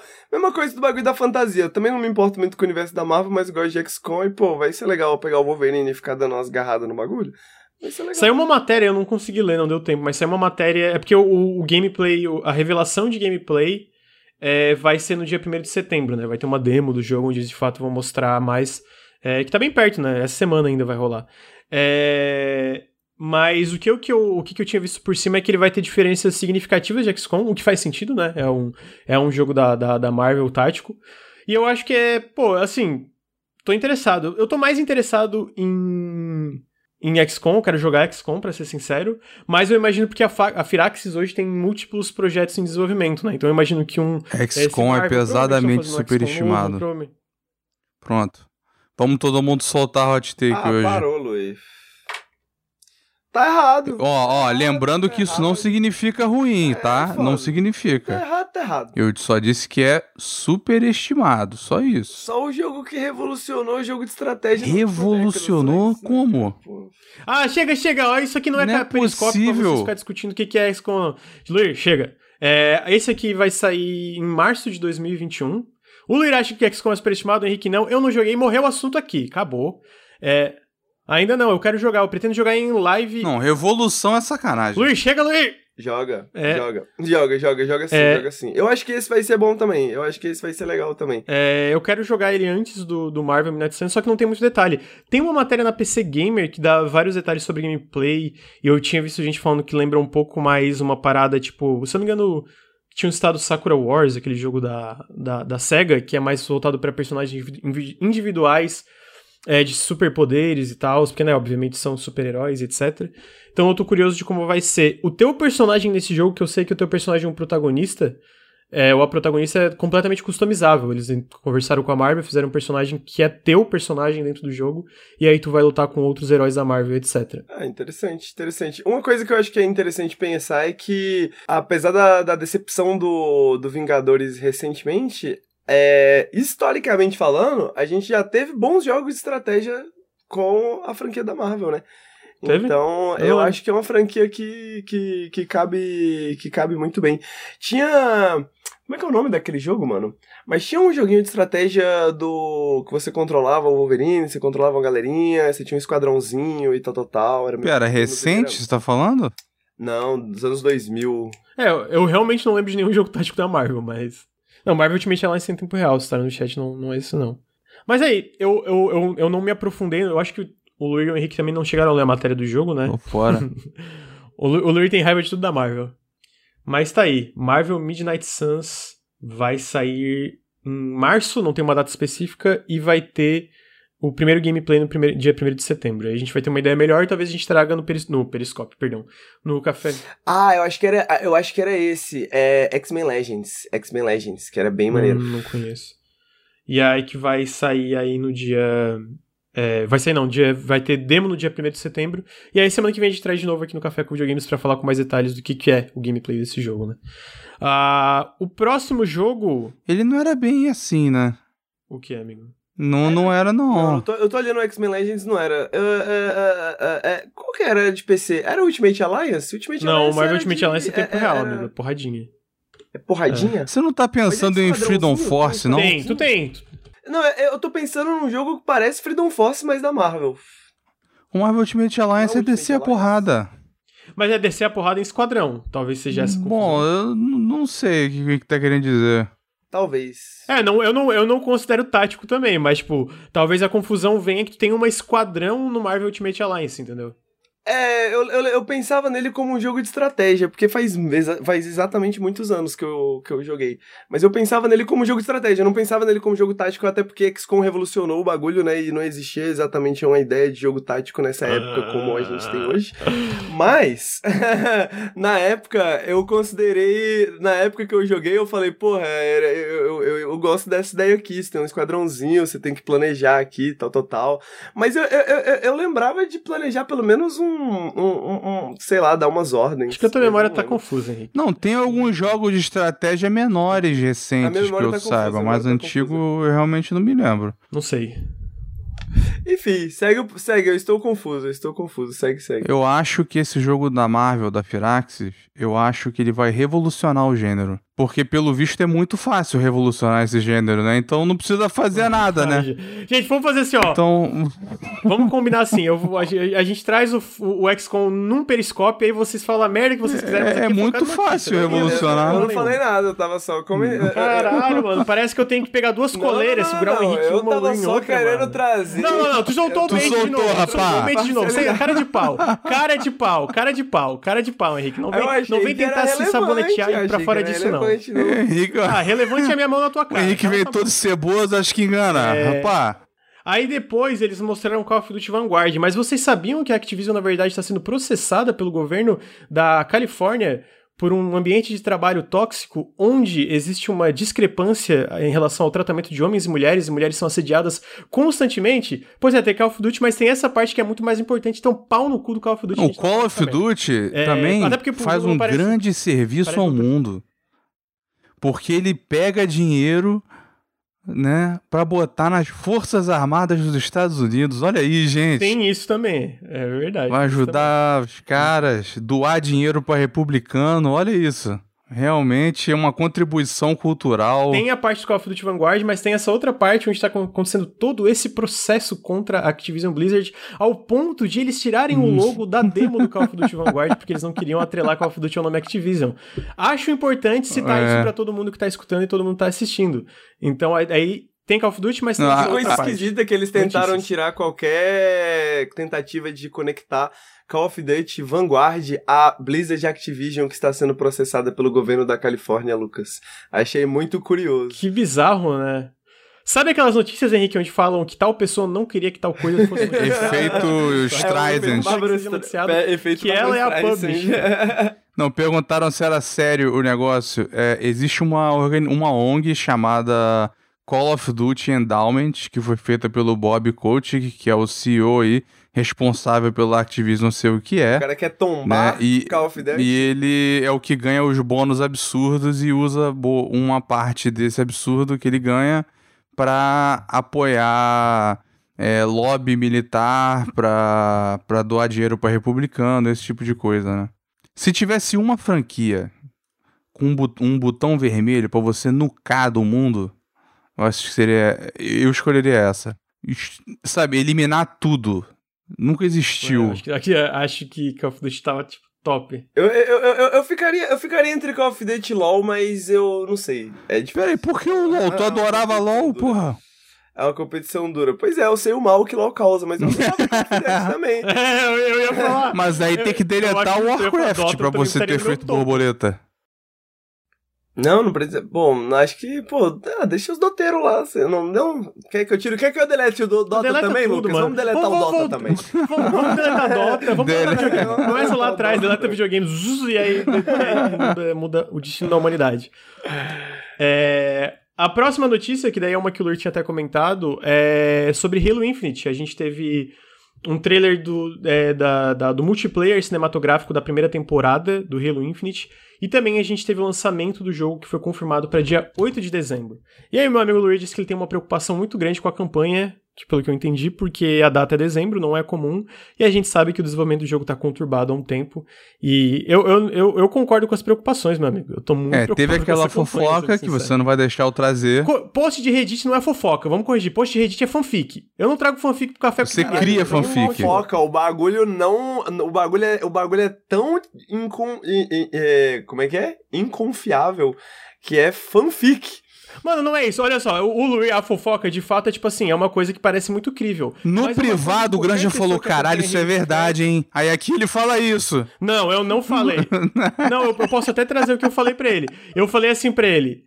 Eu falei, amigo, realmente parece verdade, mas é uma coisa que qualquer pessoa que acompanha. Cara, qualquer pessoa que acompanha Halo podia ter escrevido aquilo. Tudo bem, mas assim, a ah, pessoa botou as pistas ali. Vamos ver, vamos ver. Ah, porra, codinome Falcão. Porra de Não, não, tinha, tinha uma frase no fim. É, a Fênix vai nascer de novo. Que é o do Halo. Meu Deus. Não, é, é porque, olha só, eu, eu vou dizer o seguinte. Não, não vou... vai trazer não... o Reddit. Eu vou te cortar se for trazer. Então tá. Eu, não, sei, eu só ia dizer que, que tem muita coisa para cobrir. Tem fofoca que vem assim, parece merda, mas teve um exemplo lá atrás, lá atrás, no Forchan, uma pessoa postou o mapa do Red Dead 2. Todo mundo falou: "Ah, enfia no cu, isso é mentira".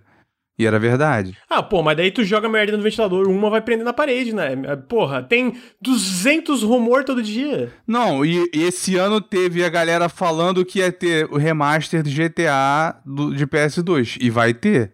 Amigo, de novo, 200 rumor todo dia. Por isso que, né? Certo, eu, eu, tipo eu, assim, de novo, fanfic. Codear a bunda de não not it. O que a bunda não faz mal. Então, melhor errar por mais que por menos. Não, não vai ter. Não, não vai ter essa notícia aí, não. A gente vai focar no que a gente sabe. Ah, o Halo foi confirmado pro dia 8 de dezembro, vai sair tanto o multiplayer como a campanha. A campanha não tem gameplay ainda, desde a última vez que ela foi mostrada no ano passado, desde que o Joe Staten, Joe Staten entrou, é, entrou como diretor criativo. E não só isso, a gente teve notícia recente de que não vai ter co-op e Forge no lançamento. Forge eu acho normal. É, Forge eu acho tranquilo não ter, considerando que aparentemente vai ser muito expandido. Mas o co-op junto com tudo isso é muito preocupante, né? Eu torço para ser bom. Eu adorei o tech preview que rolou, achei o, o, que, que tava ali do multiplayer muito bom de jogar. Mas é difícil não ficar preocupado considerando tudo que tá acontecendo, né? Ainda mais com o histórico da 343 e ainda mais considerando que eles estavam criando uma engine nova enquanto estavam desenvolvendo Halo Infinite, né? O que a gente sabe que é uma receita para desastre, né?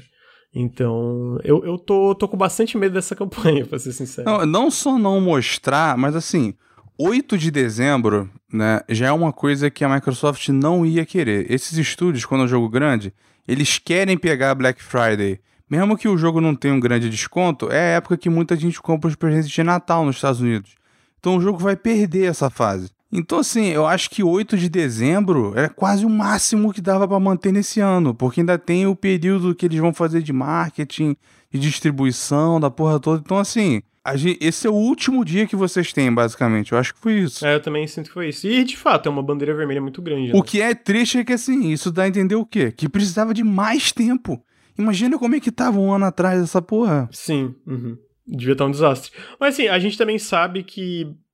Hoje a gente sabe, na verdade, não atrás, né? Mas a gente sabe hoje que basicamente todos os Halos que foram lançados até hoje foi um desastre no desenvolvimento, né? A única diferença chegando no lançamento do Infinite é que a gente sabe que de fato está sendo um desastre. Porque, tipo, o Halo 3 teve muito problema, o 2 foi, tipo, teve um reboot no final do desenvolvimento. Então, todos os jogos da franquia foram problemáticos do desenvolvimento, né? Eu acho que a maior diferença em relação ao Infinite é que a gente tá vendo o desastre acontecendo na nossa frente, basicamente, né? Porque tem muito mais informação hoje em dia, né? Então, talvez o jogo saia de fato, seja muito legal, tinha uma razão válida para não ter copy no lançamento e a campanha tá polida. O meu medo, se sair uma campanha polida e bem legal, pô, top. O meu medo é sair uma campanha ainda toda cagada, que é o que eu acho que vai acontecer, que vai ser uma campanha bem bugada, né? Essa é a minha maior preocupação. Eu, eu, mas assim, no multiplayer eu tô botando fé. No multiplayer eu tô botando fé. Mas a, a campanha é que era o desafio, né? É. Porque, assim, não, não foi tão detonado o, o do 5, né? O multiplayer. E aí, né, o que a gente viu. Bom, você não deixou eu comentar, então não. Estou, estou mordaçado sobre o que. Sobre Tudo bem, mas. Não, fanfic, fofoca não. Fanfic. O que a gente sabe Meu Deus. Essa porra precisava de mais um ano, pelo visto. Eu acho que vai demorar pra caralho o Fornalha sair. É, a ideia e é o co-op. Um... Eu não sei. É, o, o, a previsão do Joe Staten é que é por temporada, e aí depois dos primeiros três meses vai sair o co-op, e depois dos primeiros seis meses, que é a segunda temporada. Ele falou que vai sair na primeira temporada. Não, Desculpa, vai ser na segunda temporada do co-op, que é tipo logo depois dos três meses de lançamento.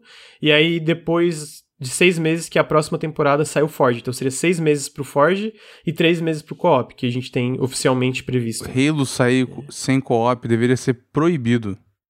Tem que ser condição para sair. É Se não tem, não tá crime. pronto, porra. Se não tem, não tá pronto. Porra, essa aí, essa doeu o coração. Já tava pensando, porra, o Granja se amarrou no teste, pá. A gente vai jogar o co-op, o Joe Staten veio, vai ser maneiro. Mas não, o, o trem tá descarrilhando, eu acho. Saudades Ed Freeze. Posso contar um pedacinho de história? Não, não dá tempo, amigo. Falta 10 minutos para acabar o café. o próximo jogo que eles mostraram foi um jogo novo publicado pela Devolver Digital e desenvolvido pelo Massive Monster. É... Mano, não, não dá tempo, gente. Vocês têm que começar a ter noção do tempo. Já deu o café com videogames inteiro. Não dá pra ir pra todas as tangentes. Pô, tu fica querem. tomando cinco cafés antes de começar ah, eu, aí. Mas eu, eu não enrolo o café. Eu não atraso a pauta. eu sou pontual com. com não, eu trago informação. Então, assim, o Henrique, vem, jogo... o Henrique vem com bait. Tu traz fofoca. Que bait, eu tô calado faz 30 minutos, o cara... Chega, gente, chega, chega. Assim, gente, acabou, tem 15 acabou, minutos. Acabou. Ô, Luiz, posso contar Meu uma história? Deus, cara. posso contar? É uma história legal, chega, chega, mas tudo chega, bem, vamos lá. Qual é o próximo jogo? Meu Deus, gente, vamos lá, então. chega! Caramba, mano, foco, foco, que pelo que amor é? de Deus. Ninguém tu quer, quer logo pra devolver, né? Eu não quero Esse saber, que se alguém quer, ninguém quer. Não, eu quero encerrar o café que eu tô com fome. É, Cult of the Lamb, eles anunciaram um jogo pra 2022 que é um jogo desenvolvido pela Massive Monster, é, onde basicamente é, tu controla. É, por um lado, esse meio que roguelike de ação, pelo que eu entendi, ele é um roguelike. Eu vou até confirmar isso enquanto a gente conversa. E por outro. Eu acho que é light. E por outro. Pode ser light também. E por outro, ele é um jogo de gerenciamento onde você cuida do seu culto e vai dando upgrade na casinha. Cult of the Lamb é o nome do jogo. 2022 é confirmado para PC e console. Não se sabe o console que ele vai sair, mas eu achei que parece muito divertido. E pô, pera, como é que é? Eles falaram um. É, eles falaram de PC e console. Tipo, sabe quando. Eu imagino que ele já deve ter alguma coisa de desenvolvimento, mas deve ter algum tipo de embargo. Ou eles não sabem qual console vai sair ainda, porque eles ainda estão em meio de negociação. Achei interessante, vai sair em 2022. Achei um dos melhores trailers do evento, na verdade. Achei muito da hora. Pô, na hora a tua recepção foi meio morna. Claro que não, amigo. Eu tava adorando. Só se tava no meio do caos do, do evento da Gamescom. Não, eu tava, eu tava com o Sushi e o Heitor assistindo, a gente tava adorando. É porque quando é, não, não tava o caos tradicional do Nautilus, né? Gente gritando. Não, é, é, é, talvez pode ser minha impressão por causa da live, pode ter sido deles, mas eles ficaram assim, é, é um jogo. Mas aí alguém virou e falou, tu gostou, né, Grande? Eu falei, ah, eu gostei. Você não, falou tava assim... todo mundo animado, amigo. Só não tem gritaria quando tem do Nautilus. É, é, é, é uma live calma. É uma live, sabe, calma, sem briga. Eu gosto, eu gosto de live assim. E aí, para encerrar, a gente não vai cobrir mais nada, porque encerrar? não vai dar tempo de trazer. É, amigo, encerrar. Para encerrar, eu vou trazer o jogo que o Henrique queria falar. Henrique, por que que tu gosta? Por que que tu gosta desse jogo, Henrique? Cara, porque é a coisa mais estranha que eu já vi, porque eu achava que era um bagulho meio Pokémon, e é, mas não é. E se eu não tiver enganado, e aí você me corrija, é da galera do Black Desert Online, que é um dos MMOs que é, eu nunca joguei, mas eu já li sobre, e dos MMOs que eu li sobre, parece muito maneiro, parece muito legal. Então, tipo, parece ser uma galera experiente, parece ser um jogo muito maneiro. Eu quero passar tempo com os meus manos dentro de Dokev. É isso. Mano, o design desse jogo parece muito estranho, cara. Não sei. Não, não sei. Não dá pra entender nada, mané. Não dá, não dá pra entender nada, mano. Não é do que vi, o do que. Não, é porque eles botaram o V. O, ah, eu não ali. sei como pronuncia do Kevin. Não sei, né? Mas tá aí, né? Tá fechando com chave de bosta, né? Com Pokémon. Nem, é, nem tem mais nada assim. Pois é, tipo, é, amigo. Conta história o podcast. Tem jogo conta bom ainda. inteiro, sinto falaram muito. que nem tem mais um bagulho de MMO. Isso, confere aí, Lucas. Confere, não é mais um MMO, é uma parada de mundo aberto de mas aventura, parece. Só que ah, eu acho que crer, tem co-op ainda.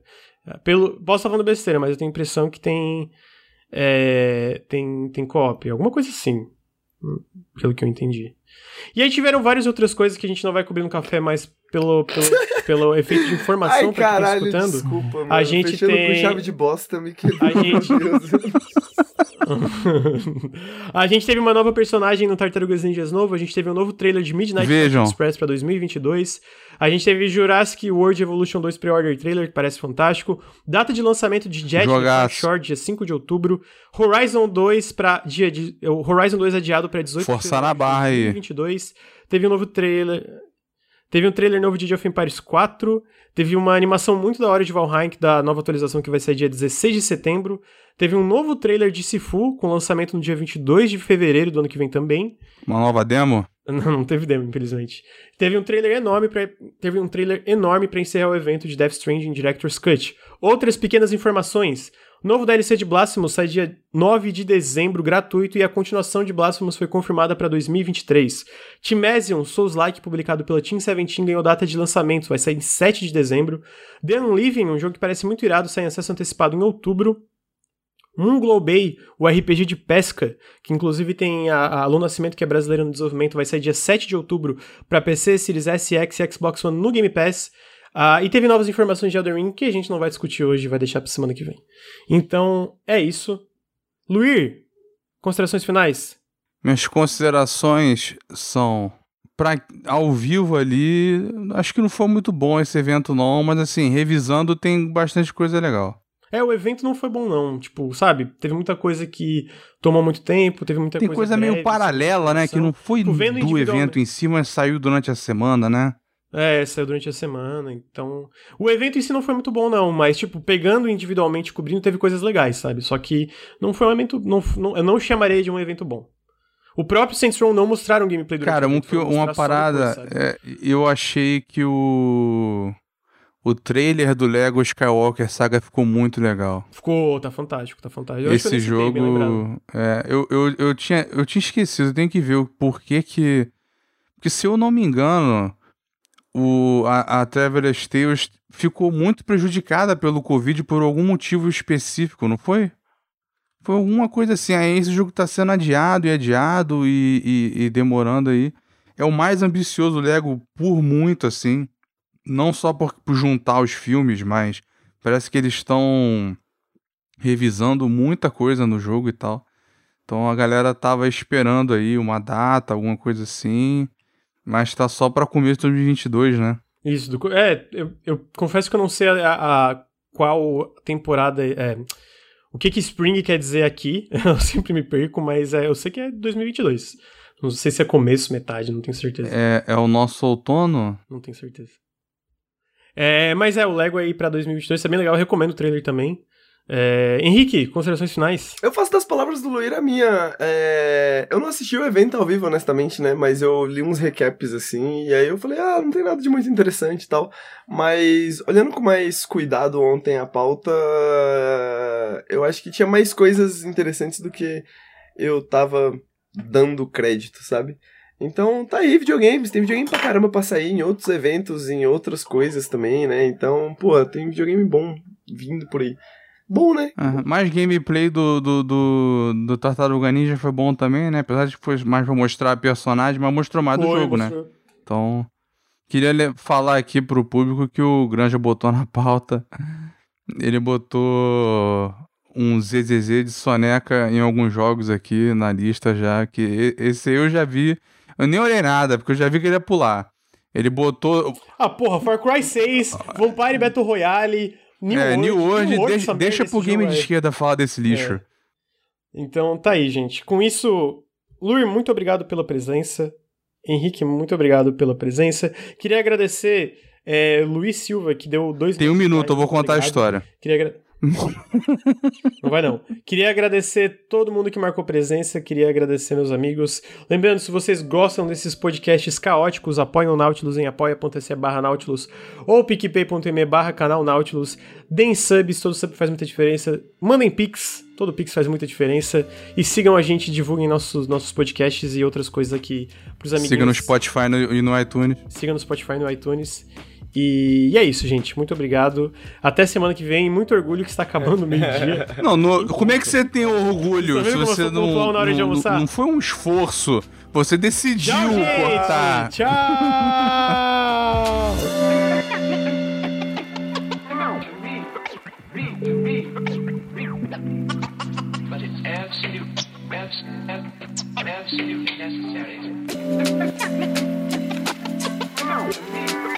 But